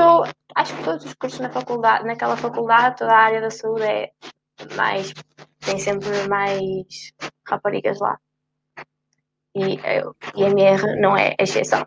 Mas acho que, pelo que eu tenho visto, é algo que também está a mudar. Acho que cada vez, à medida que os anos vão passando, tem se tornado mais equivalente. Há cada vez mais homens a querer seguir uh, cursos na área da saúde. Eu imagino que vocês digam ainda bem. mais ou menos, mais ou menos. Mais ou menos? Está hum, bem. Uh, Beatriz, em Coimbra também é igual? Sem dúvida, mais, mais raparigas, sem dúvida. O meu ano é capaz de ser o ano que tem mais rapazes, por acaso, para aí cerca de uns 10, uh, por aí. Uh, e uh, depois o, resto é, é, sempre mais ou menos, como a Daniel estava a dizer, 85%, mas tanto no meu curso de MR, como também da escola da Estes em geral. Aquilo é quase só raparigas, quartos é uma loucura, porque também é só quartos para raparigas, né? os rapazes, coitados, têm que andar ali à procura de, de, tentar arranjar ou mistos ou só para rapazes, que é raro, pronto. Ou nenhum, então, e depois pronto, às quintas-feiras arranjam de ficar. Pois, é outra opção para quem quiser. Mas sim, é, é sem dúvida mais raparigas, mas é como a Teresa estava a dizer isto. Agora os rapazes vão também tendo interesse na área da saúde e também vão entrar. No Porto tem a vantagem, a nível de quartos e assim, não há essa situação que a Beatriz estava a falar, porque a Faculdade de Saúde tem muitas faculdades à volta, incluindo faculdades de engenharia, duas faculdades de engenharia, porque a outra também não é assim tão longe, por isso para rapazes e para raparigas a dificuldade é igual encontrar quarto. Nós, nós temos muitas raparigas, uh, pronto, é mais quartos para raparigas e para além disso temos também, uh, nós estamos quase pegados em, em enfermagem e então uh, a enfermagem também é mais raparigas, vá, também já tem, se calhar tem mais rapazes do que nós, mas também é muito raparigas, então esses, enfermagem mais a estes, aquilo acaba por ser muita rapariga. Congestiona o mercado. Exatamente. Uma, congestiona muito o mercado ali da, da procura imobiliária. Um, mas atenção, atenção, lá está. Novamente eu refiro todos os episódios e, e é o mais importante. Eu, isto é apenas uma curiosidade e é mais uma informação. Para, pode ser relevante ou não para, para as pessoas que ouvem, mas é uma curiosidade pura, porque, como dizem, e bem, é, a coisa tem se invertido, há mais homens na saúde e tal como há mais mulheres nas engenharias e coisas assim, e acho que isso é o mais importante porque prova que as pessoas estão aí para o que gostam, ok? É o mais importante acima de tudo, é aí para o que gostam e deixam de ligar esses estigmas da, da, da sociedade, isso é o, é o mais importante. E acho que é uma das coisas muito boas destas novas gerações, é, não, é o que eu quero, eu é que sei. Uh, e aí gosto bastante dessa atitude. Um, entretanto, Entretanto, entretanto, estava aqui a Valentina a perguntar, já falámos um bocadinho disso no início, Valentina. Não sei se tiveste a oportunidade de se entraram logo no que queriam e não sei o quê. Nós falámos isso um, um bocadinho no início. Portanto, já à vontade, se quiseres, acabas de ver o live, depois puxas tudo para trás. Pá, nós estamos aqui e vamos ficar aqui. Está nas internets, não sai das internets. Isto fica aqui. Um, a Catarina diz-nos também que em Coimbra nós e enfermagem estamos isolados do centro, daí os quartos serem mais para as raparigas, exatamente.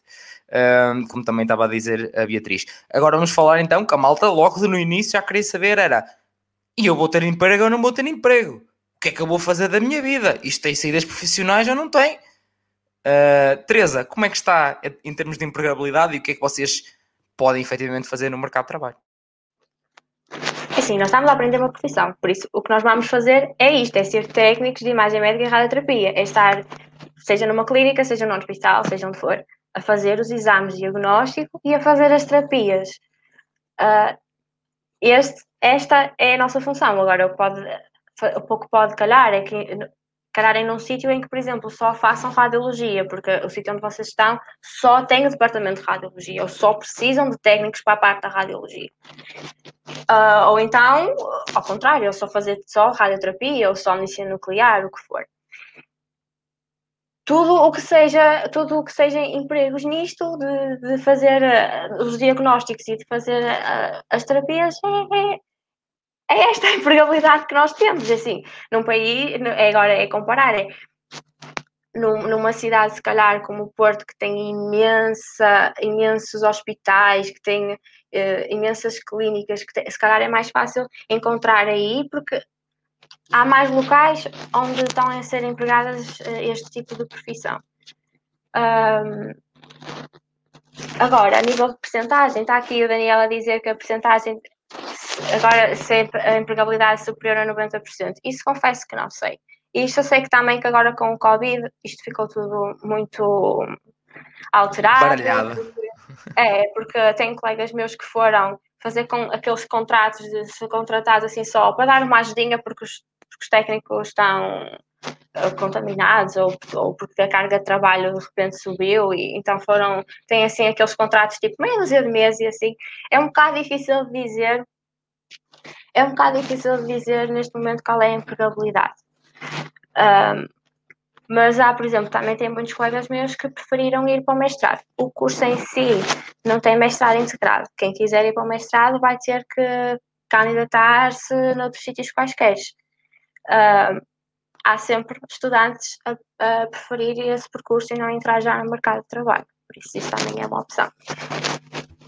Sim, também já vamos falar a seguir um bocadinho também sobre, sobre a parte do mestrado. Uh, Beatriz, é o Daniel tem razão, em Coimbra não, é esta a percentagem?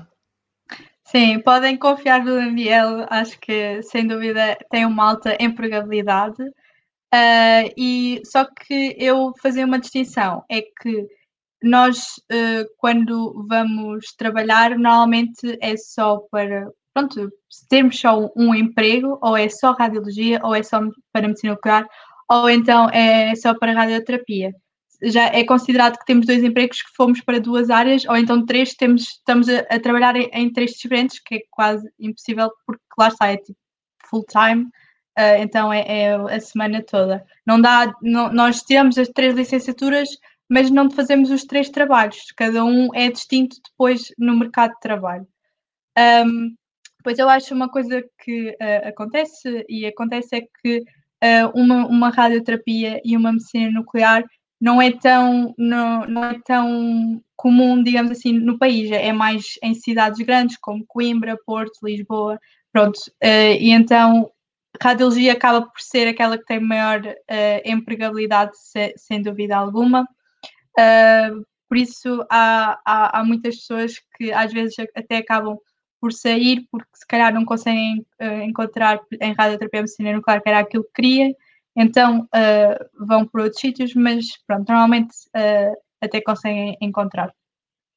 Uh, há aqui uma coisa que o Daniel está aqui a dizer, aqui muito ativo. O Reino Unido vem contratar pessoal que está ainda a acabar o curso e tudo. Sim, é, é verdade, às vezes vêm à nossa escola porque precisam de, de, querem, acham que nós somos muito bons e, e e já têm provas que somos profissionais de qualidade, então às vezes vêm, nós ainda estamos no terceiro ou no quarto ano e vêm-nos repescar, digamos assim, a Coimbra, isso é, é, muito bom para nós. Nós também temos uma vantagem uh, consoante ao, ao exterior, ao, ao restantes países, ao mundo, porque nós devemos ser os, o, dos poucos países, se não único, não tenho a certeza, mas que tem esta fusão, como, e é tão recente, então certeza absoluta é uma mais-valia e somos dos melhores em Portugal comparado com o resto do mundo, sem dúvida. Portanto, sempre vamos para, para outros países, então aí querem-nos muito, mesmo, mesmo muito.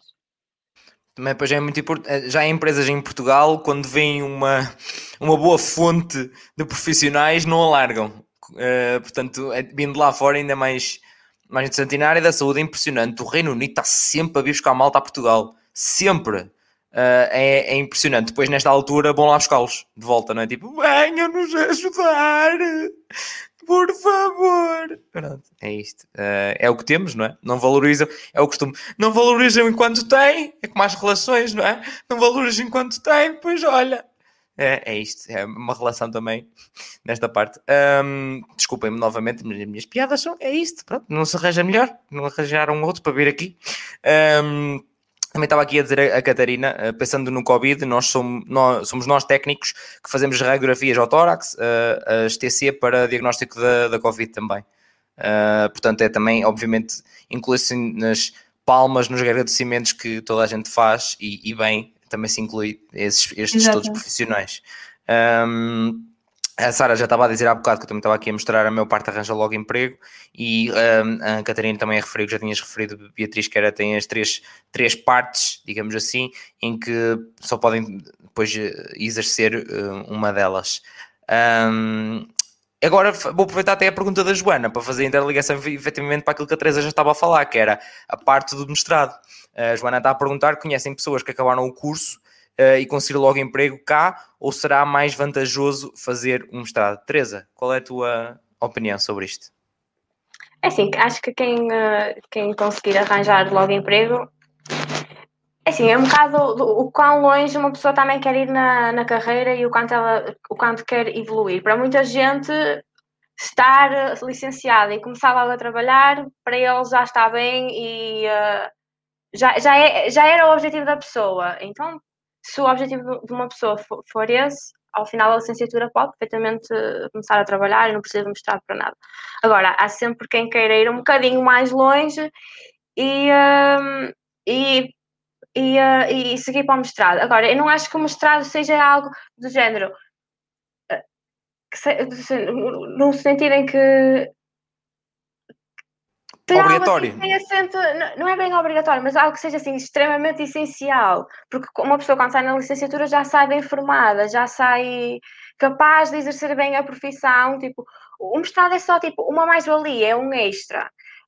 O se ser mais vantajoso ou não, tudo depende do, do, do que é que a pessoa, do que é que a pessoa quer atingir, do que é que, quais é que são os objetivos de cada pessoa. Eu não consigo mesmo responder essa pergunta. Até porque também é uh, uma coisa que neste momento estou a debater, como estou no quarto ano.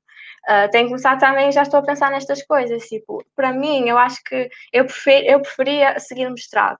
Eu tenciono-me e, e já tenho estado a pensar em candidaturas ao mestrado. Mas, mas se quem não quiser, acho que não fica a perder por não tirar o mestrado. Não acho que seja por aí que vai. Não fica nada a perder. Acho, na minha opinião, acho que não fica nada a perder.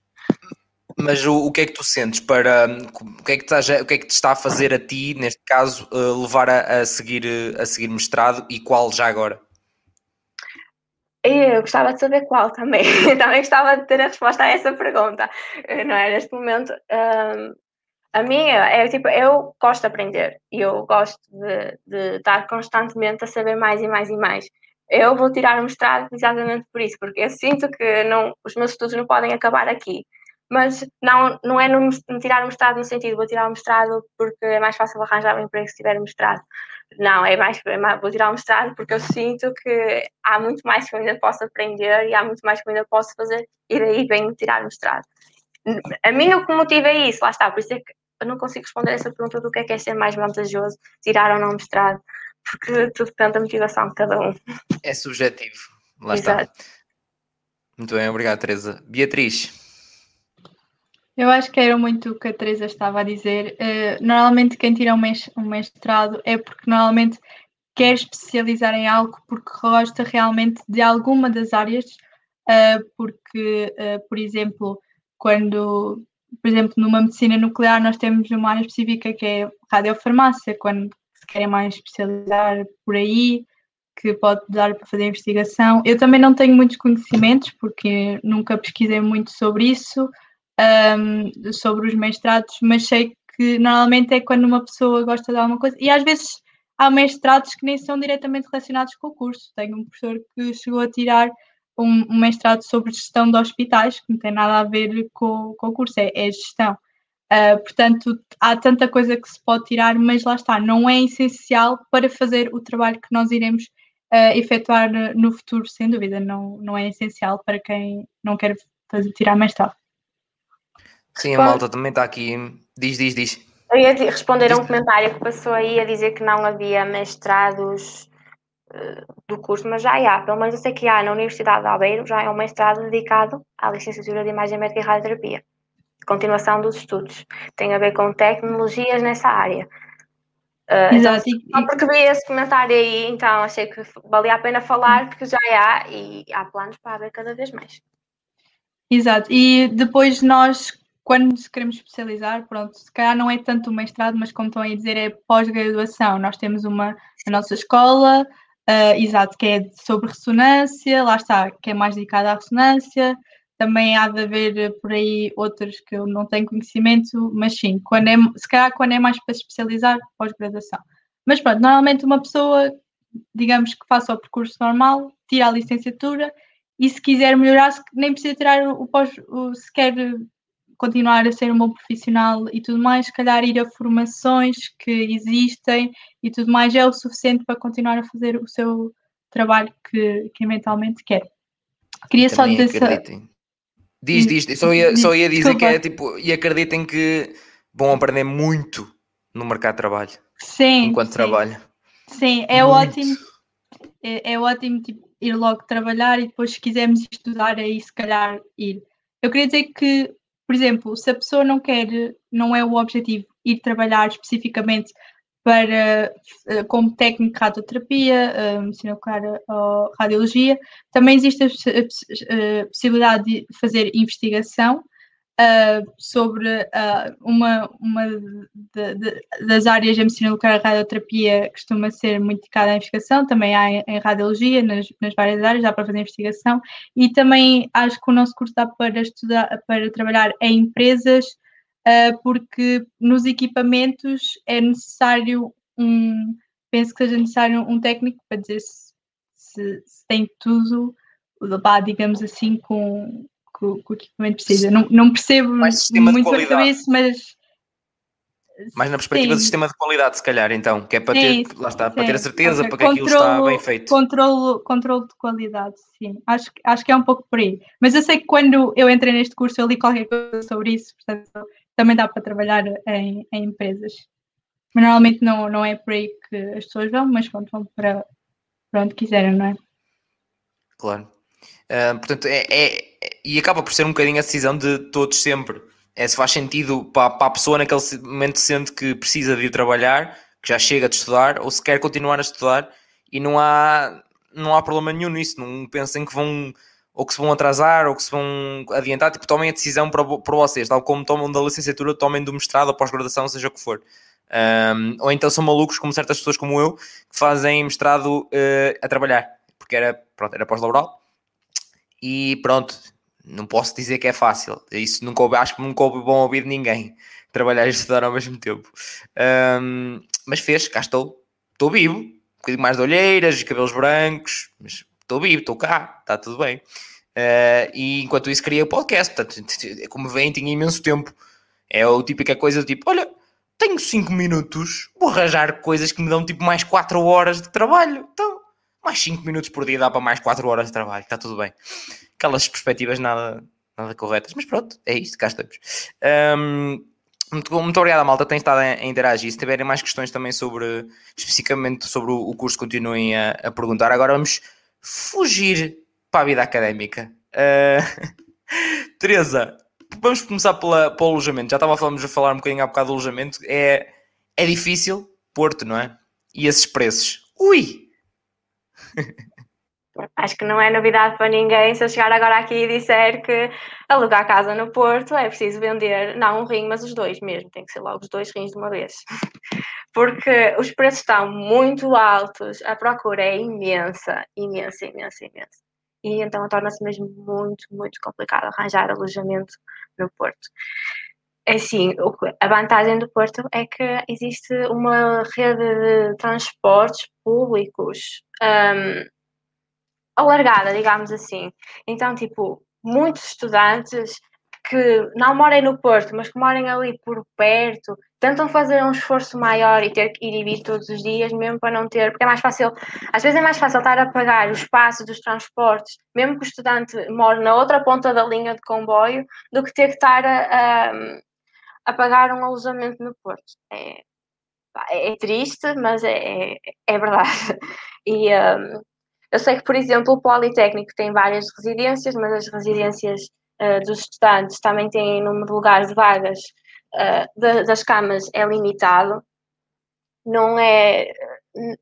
Para o número de estudantes que eles têm, com o, IP, com o, IP, com o IPP, IPP é Instituto Politécnico do Porto, que é onde está a Escola Superior de Saúde, onde eu estudo.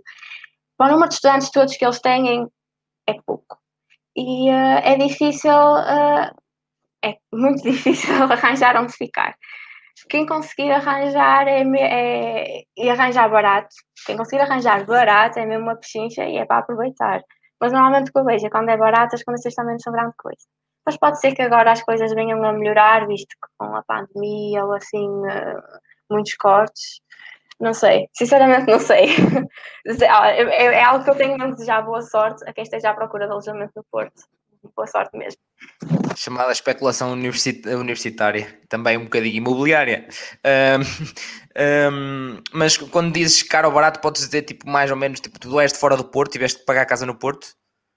Eu neste momento uh, consegui entrar numa das tais residências, mas ao fim de quatro anos, só consegui agora no último ano entrar nessa, nessa tal residência que eu falei, por isso acho que a partir já dá para entender o quão difícil é às vezes conseguir vaga nessas residências.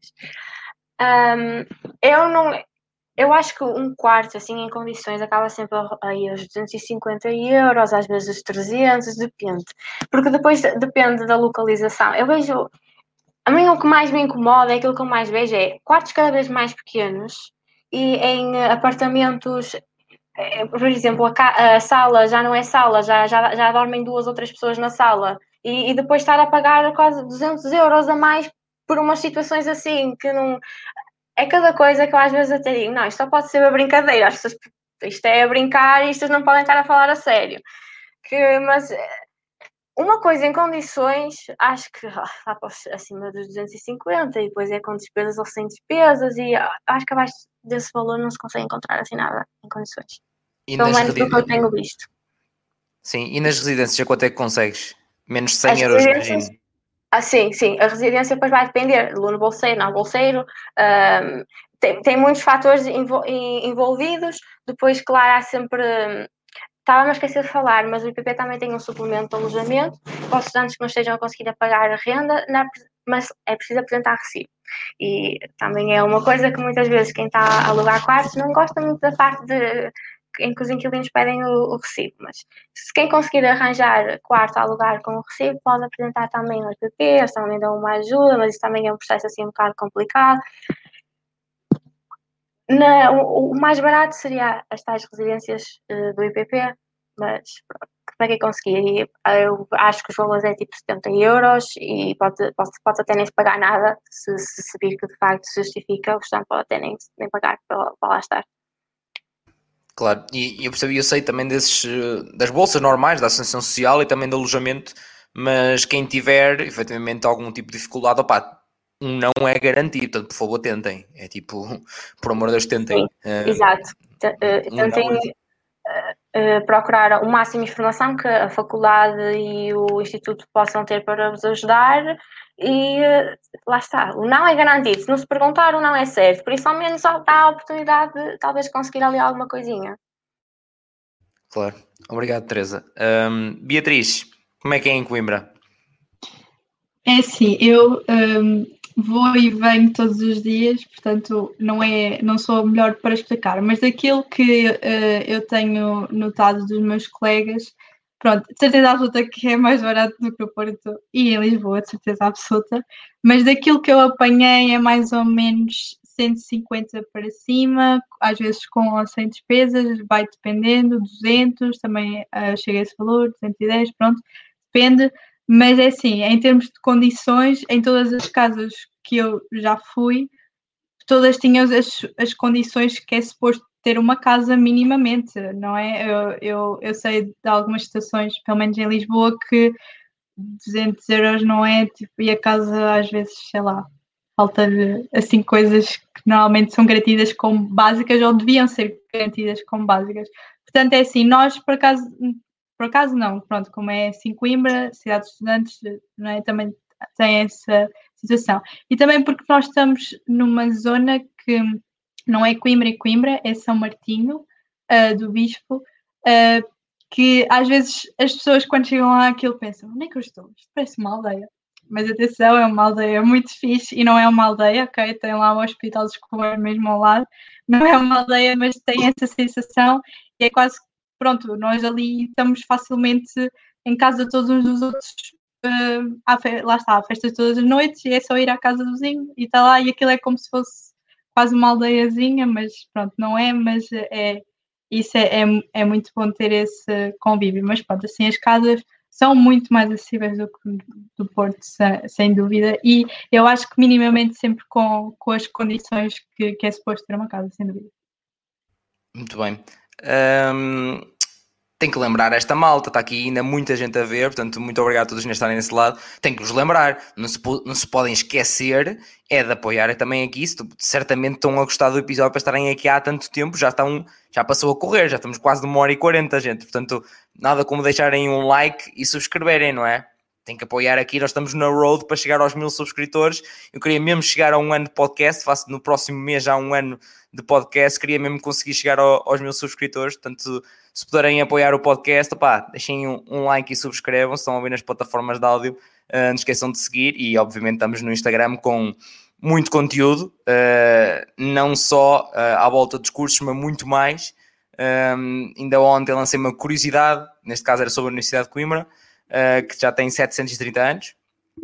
E, um, e, e, pronto, e vou fazendo também me divertindo um bocadinho com alguns memes. também é importante, também é importante. A malta gosta bastante de memes. Eu gosto de os fazer, a malta gosta de os ver, portanto, também é, é sempre importante. Um, para antes de finalizarmos, só mesmo falar Uh, Teresa, tiveste a oportunidade de experienciar uh, uh, praxe ou tuna? Praxe. As tunas nunca entrei, mas eu fiz a praxe. E, e que tal? Mas fizeste tipo, fizeste ou foste depois tipo. Ah. Fiz, até ao Covid dizer que eu não podia fazer mais. Estive lá. Uh, fui caloira uh, e praxei. Aquilo uh, no Porto, cada faculdade faz a sua praxe, mas dentro da própria faculdade, pelo menos na faculdade em que eu estava, é os cursos todos juntos. Não existe a faculdade, de, não existe a praxe de IMR. Existe a praxe da faculdade da Escola Superior de Saúde. Depois existe, pode haver é, atividades, aquele jantar ou uh, coisas mais pequeninas em que é só os cursos em separados. Mas o dia de praxe, que é às quintas-feiras, das 8 da manhã às 8 da noite, é os cursos todos juntos. Aqui é. Assim, é um assunto assim um bocado delicado de se falar, não é? Porque há gente que adora e há gente que não sequer pode ouvir a palavra praxe, porque, meu Deus, o meu conselho para todos os calores é sempre: não custa nada experimentar. Quem não gosta, depois volta a sair. Tipo, eu acho que é muito fácil nós estarmos a ouvir as pessoas com as experiências delas e ouvir os comentários delas, mas ouvimos pessoas que falam bem, ouvimos pessoas que falam mal. Vocês nunca vão saber se gostam ou não, até chegarem lá a experimentar. Até porque uh, de, de, faculdade para faculdade, a praxe pode ser completamente diferente. E não há nada como ir lá ver se nesta vale a pena ou não. Claro que sim, claro que sim. A indicação também que todos, todos os cursos, todos os convidados, e eu já, já dei há muito tempo, é mesmo isso, opá, experimentem, malta, tipo, não custa nada e tirem as vossas próprias conclusões, ninguém vos vai discriminar, ninguém vos vai meter de lado, fazem amigos à mesma, uh, mas experimentem, eu aconselho a experimentar porque é uma experiência Sim. diferente das outras. Estar tá na praxe porque, ah, se eu não estiver na praxe não tenho amigos, isso é completamente mentira. Tipo, tem imensa gente do meu curso que nem sequer pôs os pés na praxe. Houve lá uns que foram, tipo, fizeram a inscrição e ao final de meia hora estavam a sair de lá. Por isso, integraram-se perfeitamente, têm amigos à mesma. Tem que se lembrar que no primeiro ano está toda a gente ao mesmo pé de igualdade, que ninguém se conhece, a gente quer ter amigos. Por isso, vocês vão fazer amigos. Agora, não é preciso estar na praxe para se fazer amigos. A praxe ajuda, ajuda, ajuda imenso. Não só se faz amigos com as pessoas do nosso curso, como também dos anos anteriores, como também dos outros cursos. Claro que é sempre um grande empurrão, mas não tenham medo de, de que ah, se, eu não, eu não, eu não, se eu não for à praxe não, não vou ter vida académica, ou se não for à praxe não vou ter amigos. Isso não é verdade, isso não é verdade. É mito, é mito. Exato. Muito bem, obrigado Teresa. E, e, em Coimbra, Beatriz, como é que foi essa vivência académica, a nível de praxe, tunas? Uh, eu fiz praxe, uh, o meu primeiro ano como caloira uh, foi muito incrível. Um, é assim, em Coimbra é diferente do Porto, porque eu acho que 90% daquela escola faz praxe, ou pelo menos fazia nos termos normais na altura. E sem dúvida, porque ajuda muito na integração. Uh, os calores chegam todos orientados, a maior parte vem de sítios, não é? De norte a sul do país, ilhas, uh, e vem muito desorientado. E é, ajuda muito porquê? Porque, um, primeiro, eles, eles estão com aquela coisa de têm que estudar, porque é super difícil, acabei de entrar no ensino superior, ai meu Deus, que isto vai ser horrível, então vão para casa, se for preciso, vão estudar. Uh, e então a praxe ajuda a tirá-los, de, digamos, de, desse estudo, vá, que também é preciso, mas que também é preciso esta parte da integração e junta-nos e ajuda a, a, conhecer a nossa turma, os nossos colegas e também os doutores, os mais velhos que nos vão para a chave.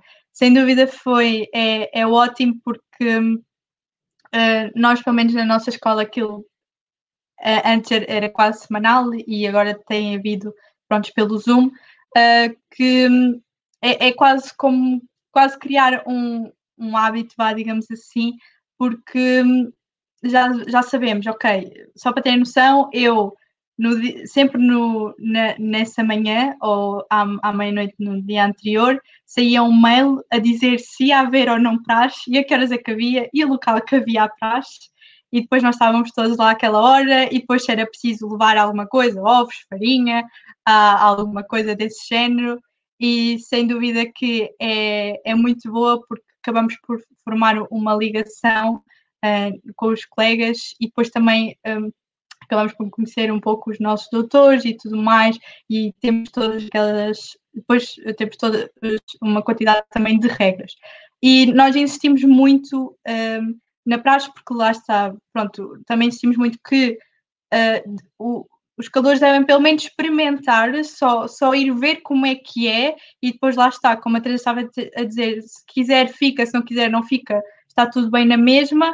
Um, e, e depois, pronto, o que, o que existe, não sei se existe no Porto, é que nós temos um código de praxe. E nós insistimos muito que os calores devem ler o código de praxe, porque aquilo são os deveres e o, um, digamos, os deveres e também o outro lado, que agora não está a aparecer a palavra, mas. Um, direitos. Exato, deveres e direitos, que não está a aparecer, que, e, e, que é bom porque assim o calor consegue se defender uh, com, com o código. Portanto, é importante lê-lo se ele quer fazer parte da praxe para se conseguir defender. Vou dar um exemplo: é que, por exemplo, se o doutor um, estiver destrajado, ou seja, sem a capa e a batina, se ele mandar, se ele direcionar ordens para o calor, o calor não tem que obedecer, porque ele não está devidamente trajado, ok? Aí ele não obedece. Assim como não, o, nem os doutores nem os calores te, podem estar uh, alcoolizados numa praxe, pronto, coisas deste género, para defender precisamente os caloiros e, e, as diversas situações que, que existem. E depois é, é todo aquele espírito que nós vamos lá, vamos espairecer a cabeça e depois nós temos um horário específico, é que as praxes são no máximo até às 8 horas, depois das 8 horas não podem ser. Isto a nível presencial, agora online já, já deve ser um pouco diferente. Pronto, mas era sempre no máximo até às 8 horas, não há aquelas praxes uh, longas das noites. Só existem um, uma coisa diferente do Porto é que as nossas praxes são em curso. E, portanto, existe a parte IMR e depois também todos os outros cursos.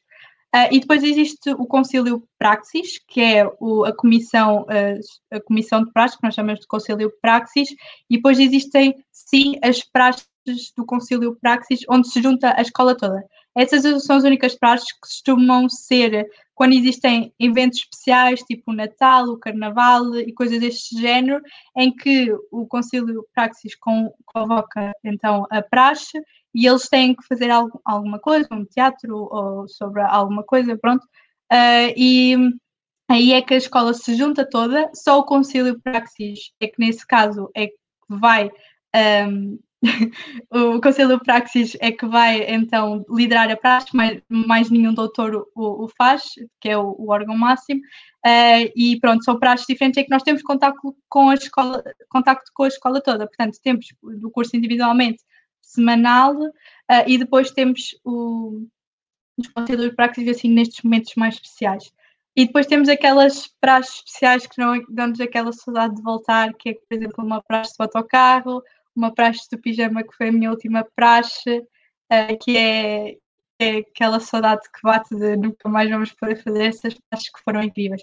Não vou revelar praxes do autocarro, porque senão vou começar a dizer nos comentários que eu já estou a revelar Pensem o que quiserem sobre a praxe do autocarro. Têm que vir para Coimbra para saber o que é, que é a praxe do autocarro, mas é, posso dizer que é, que é muito é, incrível, sem dúvida. Depois temos todo isto de, dos madrinhos, da, família, de, que os calores é que escolhem os padrinhos e madrinhas no nosso curso. Depois existe, o, acho que é o único curso lá na nossa escola que é os padrinhos, que escolhem os, os caloiros, os afilhados, é que acho que é só fisioterapia. Eu acho que todos os cursos, acho eu, é, é os calores que escolhem.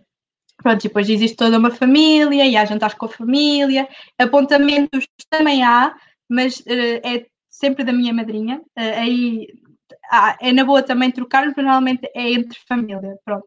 Mas pronto, é assim, é, é, é, um, é um sentimento que nós vivemos mesmo em Coimbra e uh, que lá está, é inexplicável e que só quem lá está é que realmente sente uh, aquilo, que nós, aquilo que nós vivemos uh, na praxe e, e, tudo, e tudo o, o que há uh, em Coimbra. Claro, e esse, e esse sorriso não engana. O sorriso não engana a falar sobre as coisas, não engana. Portanto, malta, acho que está, está dito. A Sara a dizer que é mais jantares do que apontamentos. Um, e obrigado, Daniel, que estava aqui a dizer excelente trabalho neste podcast. Grande abraço. Um abraço para ti também, Daniel. Um, pronto, já falámos praticamente de tudo. Um, agradecer a toda a gente que esteve desse lado. Ainda vamos finalizar com uma coisinha, tenham calma. E eu tenho uma novidade para dar em relação também uh, à próxima próximo episódio. mas pronto, agora o que eu uh, pediria era a parte dos conselhos finais, ou seja, conselhos para quem que ainda quererá entrar no curso, uh, no vosso curso, ou quem já está, efetivamente. Uh, e enquanto vocês uh, começam a falar sobre isso, eu vou tentar que nada se parta cá em casa, são 10 segundos em que eu vou tipo ali ver se não se parte qualquer coisa cá em casa e já volto. Mas pronto, Teresa, podes começar com os conselhos finais, são, são mesmo só 10 segundinhos. O meu maior conselho é que sim, estudem, mas não se esqueçam de ter uma vida para além dos estudos, porque vocês passarem, imaginem, vocês vão estar longe dos pais, ou pelo menos a grande maior parte vocês vão estar longe daquilo que era o vosso conforto, que era, que era a vossa aquilo para o qual vocês se dirigiam todos os dias, que era a vossa família, os vossos amigos, vocês vão estar longe dessas pessoas, ou, ou, pelo, ou pelo menos só vão ou, pelo menos só os vão ver aos fins de semana, se, se for o caso. Tipo, se vocês se, só for só estudar, só aulas, chegar a casa estudar, e depois voltar às aulas e depois estudar, e depois voltar. Vocês vão dar em todos, tipo, tenham alguma atividade, tenham algum extra, tenham um bom grupo de amigos. Uh, e de vez em quando saiam um bocadinho. Quem não gostar de sair à noite, não precisa de gostar, mas uma, nem que seja durante a tarde, vai ser a cabeça. Aconselho a fazerem partes não sei, associações de estudantes, das tunas, o que a vossa faculdade vos uh, disponibilizar. É uma boa maneira de não só assim se fazerem mais amizades dentro da faculdade, como estão a aprender coisas diversas, continuam a aprender e se distraem daquilo que é a rotina, daquilo que são as aulas, daquilo que é o stress. Pronto, quem gostar a praxe é uma excelente uh, maneira, é a praxe. Uh, todo, qualquer atividade extra que vocês tenham, eu aconselho que tenham pelo menos uma atividade extra ou que façam alguma coisa para além das aulas. Uh, outro grado de conselho é não tenham medo de pedir ajuda. Quer seja uh, colegas mais velhos, mais novos, do mesmo ano, de outros cursos, não tenham medo de pedir ajuda. Toda a gente precisa de ajuda quando está a tirar um curso da universidade. Se não for para uma cadeira, é para outra. É normal. Toda a gente precisa, não é vergonha. Também não é vergonha de se reprovar ou de ter uma nota mais baixa. Tipo, é, eu tive que aprender na universidade muitas vezes a, a, a, reprovar, porque reprovava a cadeira e há recurso, que era no secundário até me conseguia desenrascar e na, na faculdade isto começou a, a, acontecer. Não é vergonha, tipo, é muito provável que toda a gente vá pelo menos a alguns recursos. Tipo, quem, não quem nunca foi a recurso, ótimo, excelente, mas se acontecer ir a recurso, não tenham vergonha. E se não tiverem a conseguir lidar com a cadeira, peçam ajuda. Tipo, acho que estes dois conselhos são os, os locais, são os fundamentais. É, não, não acho que nenhum, não consigo dizer melhor que isto.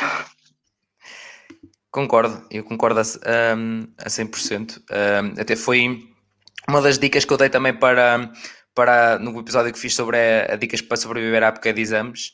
Um, foi é, não, por amor da santa, não tenham vergonha, malta. Dizia a minha avó: quem tem vergonha passa mal. Portanto, não vale a pena. É, não vale. E está aqui a, a Catarina a dizer nos comentários: nossa, eu levou com os 18 e os 19 do secundário. É muito. Eu sei que vocês estão tipo, mas eu vou estudar aquilo que eu gosto.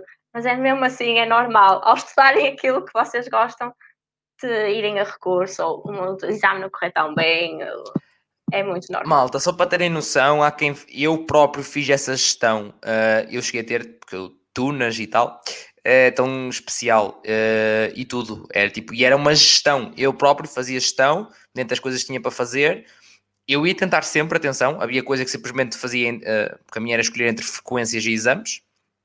Eu escolhia, há coisas que, ok, mediante indicações de outros, ou se eu estava mais carregado de trabalhos ou coisas que me deixava para, para exame, mas depois ainda tinha recurso e ainda tinha especial. Portanto, eu ainda ia gerindo essa parte do tipo, chegava, ia tentar pelo menos, tipo, olha, não tive tempo para estudar, mas já estou em exame, eu vou, eu vou lá ver o que é que é isto. Isto não há dúvidas. Ai, mas tu, moço, tu nem estudar, eu vou, eu não quero saber. Ainda por cima o Stone se pode lembrar e diz: Olha, levem um exame. e uma pessoa ainda tem mais uma coisa para estudar e tudo, ui, eu vou lá, nem que vou lá 5 minutos, está tudo bem, não há problema nenhum. Uh, portanto, é, era isto. Portanto, malta, não tenham stress nenhum. Pior é às vezes em algumas privadas que pagas muito por um recurso. Eu, pronto, era 3 euros, nem gostava, era tipo, eh, yeah, mais um dia. Menos 3 cervejas, está tudo bem. Uh, Beatriz, e tu, conselhos finais para a malta? Eu subscrevo tudo aquilo que vocês uh, disseram, sem dúvida alguma. Uh, e queria dizer que quem queria dizer para as pessoas que ainda estão no secundário que quem ainda está com dúvidas ou se estão mais inclinados para um ou por outro, ainda estão a decidir, uh, primeiro ouçam estes podcasts que são sem dúvida. Se eu fosse na minha altura, eu tinha ouvido todos e mais algum, porque sem dúvida que não existe algo assim tão específico a explicar o que é cada, cada curso pormenorizadamente, uh, e isso é incrível parabéns pelo trabalho mesmo. Uh, e depois é mesmo ir e aproveitar tudo aquilo que há. Como disseram, metam-se em tudo e mais alguma coisa. Uh, eu também meti em tudo e mais alguma coisa e também estou uh, aqui viva, digamos assim. e agora, para não me estar a repetir aquilo que vocês estão a dizer, queria dizer que um, o, os cursos não, não se fiquem só pelo, pronto, os cursos que são standard, aqueles que são, que são mais conhecidos. Por isso é que uh, estou a dar-te os parabéns porque tu realmente trazes aqui cursos que não são conhecidos uh, e que também existem. E nós, que somos profissionais de saúde, nós que um, muitas das vezes olham para nós, nós temos uma bata vestida e pensam que somos um médico ou um enfermeiro, mas existe toda uma, uma panóplia na saúde que vocês nem imaginam, fisiologia clínica, audiologistas, um, toda uma panóplia que, que existe uh, na, nas escolas de saúde. Uh, se é isso que vocês estão a ver na, na, área de saúde, vejam isso. E também a dizer que hum, os nossos profissionais que estão neste, nesta altura uh, do, do, Covid, um, técnicos de, de radiologia, um, principalmente que fazem uh, radiografias, fazem TCs, uh, exames sim a pessoas de Covid também que estão na linha da frente e que, pronto, é preciso dar valores a todos, porque todos fazem um trabalho que é necessário, não é só o médico, não é só o enfermeiro, e até de auxiliar à, à, à pessoa que vocês possam achar menos insignificante, que esteja na cantina, que possa estar eventualmente em contato com o Covid, estão todos numa situação uh, delicada. Portanto, lembrar sempre que quando muitas vezes nas notícias dizem só médicos e enfermeiros, devia-se talvez dizer mais profissionais de saúde, porque existe mesmo toda uma, uma panóplia.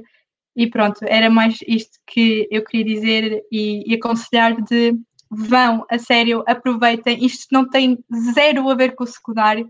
Eu no secundário pensava que tinha zero tempo, zero mesmo tempo. Eu estudava todos os dias e não obtinha as notas que queria e, e estava a estressar por tudo e por nada, e eu agora tenho aqui o dobro do trabalho e tenho mil e uma atividades, a Associação de Estudantes, um, fiz parte da praxe, sou embaixadora e, e, e dá para fazer tudo.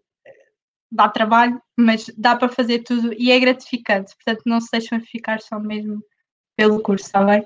E aproveitem estes anos porque são os, os primeiros e últimos que vocês têm, essa é verdade, é, é aproveitar. E as noites, as noites académicas, porque eu também vou sempre quando posso, não é só esse trabalho, que não é só trabalho, é, é tempo para tudo, ok pessoal? É tempo para tudo.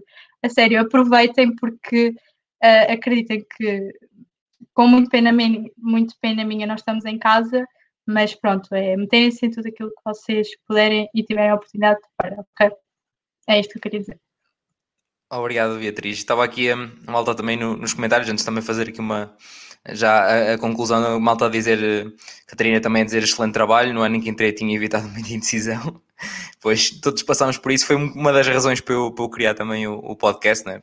Eu passei por isso, trabalhei no Serviço de Comunicação e Imagem da Universidade, vi que as dúvidas que a malta tinha também, eu tive na Exponor pela Universidade, uh, portanto, eu percebi depois a vergonha, depois falarem das coisas muito sério, não, não haver tanta interação, pronto, é para isso que, que, isto, que isto existe. E a Sara, a Sara Ré está aqui a tocar num ponto também muito, muito importante, que é, e se tiverem mudado de curso, mudem sem stress. É verdade. Eu já recebi mensagens de malta a dizer-me uh, especificamente: olha, obrigado, eu vi aqui, me dava um bocado de indecisa ser isto que eu queria. Um, vi um podcast de um episódio X, X do curso Y um, e vi que era efetivamente aquilo que eu quero. Vou mudar de curso. Portanto, vocês não têm que ter medo. Uh, nunca é tarde. Tarde é vocês estarem perderem. Vocês nunca perdem, só ganham. Porque vão mudar para aquilo que vocês realmente querem e gostam. Portanto, nunca é perder, é sempre ganhar. O importante é vocês informarem-se e é uma das grandes principais razões de existir este podcast é informarem-se. Ponto. É, as decisões são todas vossas. Eu não tomo nenhuma por vocês. De certeza absoluta. Um, e é um bocadinho por aí. E até para vos dar uma noção, eu tenho aqui um apontamento. Foi uma das publicações que eu fiz no, no podcast, que era a lista de, dos 33 cursos que eu já tinha feito uh, aqui no, no podcast. Foi até dia 5 de fevereiro neste caso a publicação que eu fiz foi no dia 6, era até dia 5. Na área da saúde, só na área da saúde, malta, para além deste curso, temos enfermagem, medicina, ciências farmacêuticas, fisioterapia, psicologia, ciências biomédicas, farmácia biomédica, medicina dentária, medicina veterinária e ciências da nutrição. Já fiz estes cursos todos, malta. Portanto, só da área da saúde. Por fora todas as outras áreas, engenharia, ciência, negócio, direito, comunicação, arte, o que vocês quiserem, desporto, tudo é só procurarem. E, tipo, e todas as semanas há um novo curso, todos os anos, todas as semanas há uma nova coisa para saber. Um, e há várias coisas do tipo: olha, até me interessa esta área ou este curso, o que é que eles falam? Tal, episódio. Ai, até me interessava, não existe ainda, eu quero ouvir. Votem. Comentários, mensagens, nas caixas de comentários no story. Eu aponto todos os votos, malta. Todos. Eu tenho uma lista com mais de 100 cursos diferentes e tenho votos de toda a gente. Este curso veio porque foi, era o que tinha mais votos neste momento. Foi por isso que veio. É assim que funciona, é real.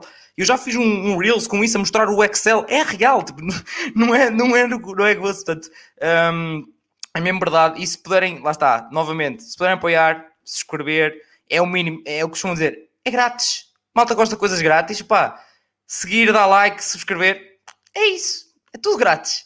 Um, e pronto, já estamos aqui há duas horas, uh, já passa duas horas, e portanto também tenho muito a que agradecer à malta que ainda está desse lado.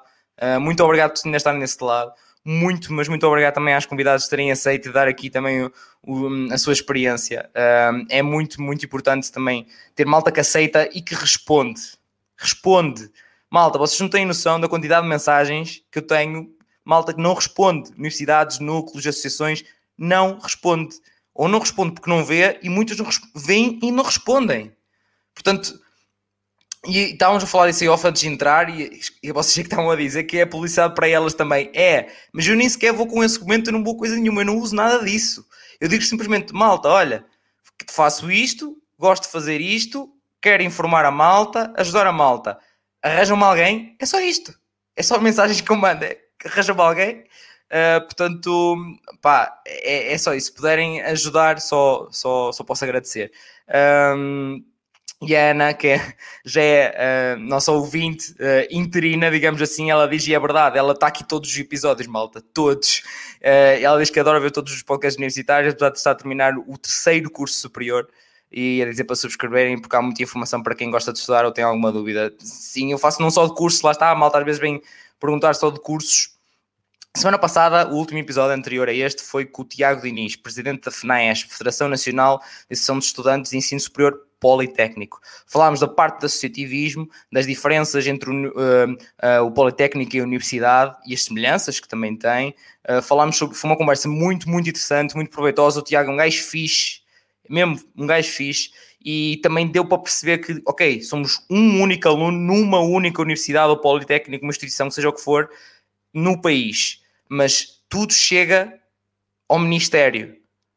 Ele é o presidente do que faz interdelegação com o Ministério, mas também é presidente da Associação de Estudantes. Portanto, ele já fez o caminho todo e explicou-nos nesse episódio também o caminho todo da informação, como é que chega também ao Ministério depois das necessidades dos alunos. Portanto, quando às vezes pensam que as coisas não chegam lá, chegam. Pá, mas vocês falem com as pessoas, falem com a Associação de Estudantes, com o núcleo, seja o que for, porque depois chega lá. E ele também nos deu um bocadinho essa perspectiva. Portanto, também se tiverem interesse, um, tenho, tenho todo o gosto de vos ouvir. Dicas para a época de exames, como aguentar os trabalhos de grupo, que nós sabemos às vezes o filme que é. Uh, culinária universitária, malta. Culinária universitária, eu falei não só na massa do atum, mas também ferramentas para o dia a dia universitário, sim, e ferramentas que eu uso, ainda agora uso, e já terminei a faculdade. Portanto, é, é, é tudo, futuros e atuais universitários, está aqui, vocês precisam. É isso, é todas as semanas. Um, e deixar-vos já aqui um bichinho que segunda-feira sai uma coisa para vos ajudar, é em termos profissionais, ok? Um, sobre uma carreira que possam ter lá fora. Uh, sai um episódio interessante segunda-feira sobre isso, já está gravado uh, e vai sair segunda-feira. Um episódio também interessante sobre isso. Portanto, estejam atentos, uh, subscrevam aqui o canal, se ativarem o sininho, recebem logo a notificação. Se seguirem no Instagram, eu estou lá sempre a mandar habitats e a dizer malta, saiu isto, malta, saiu aquilo. Pronto, é isso. Eu sou essa pessoa. E então, tipo, olha, peguem lá. Pronto, é isto. um, e pronto, portanto, agradecer-vos a vocês um, novamente, que ainda estão desse lado, que resistentes ao fim de 2 horas e 5. Ok, não temos. Hoje não há recorde. O recorde neste podcast já foram mais de 3 horas de conversa, malta. 3 horas de conversa. Se isso não é conteúdo, eu não sei o que é. 3 horas falasse de um curso, malta. Um curso. Portanto, é isto. Cá estamos. Obrigado. Obrigado às convidadas mais uma vez. Uh, fiquem desse lado que nós cá continuaremos rumo aos, a um ano de podcast já no próximo mês. Um abraço e portem-se mal, vá, que eu porto-me bem, deixo isso para vocês portarem-se um bocadinho mal também. Um abraço.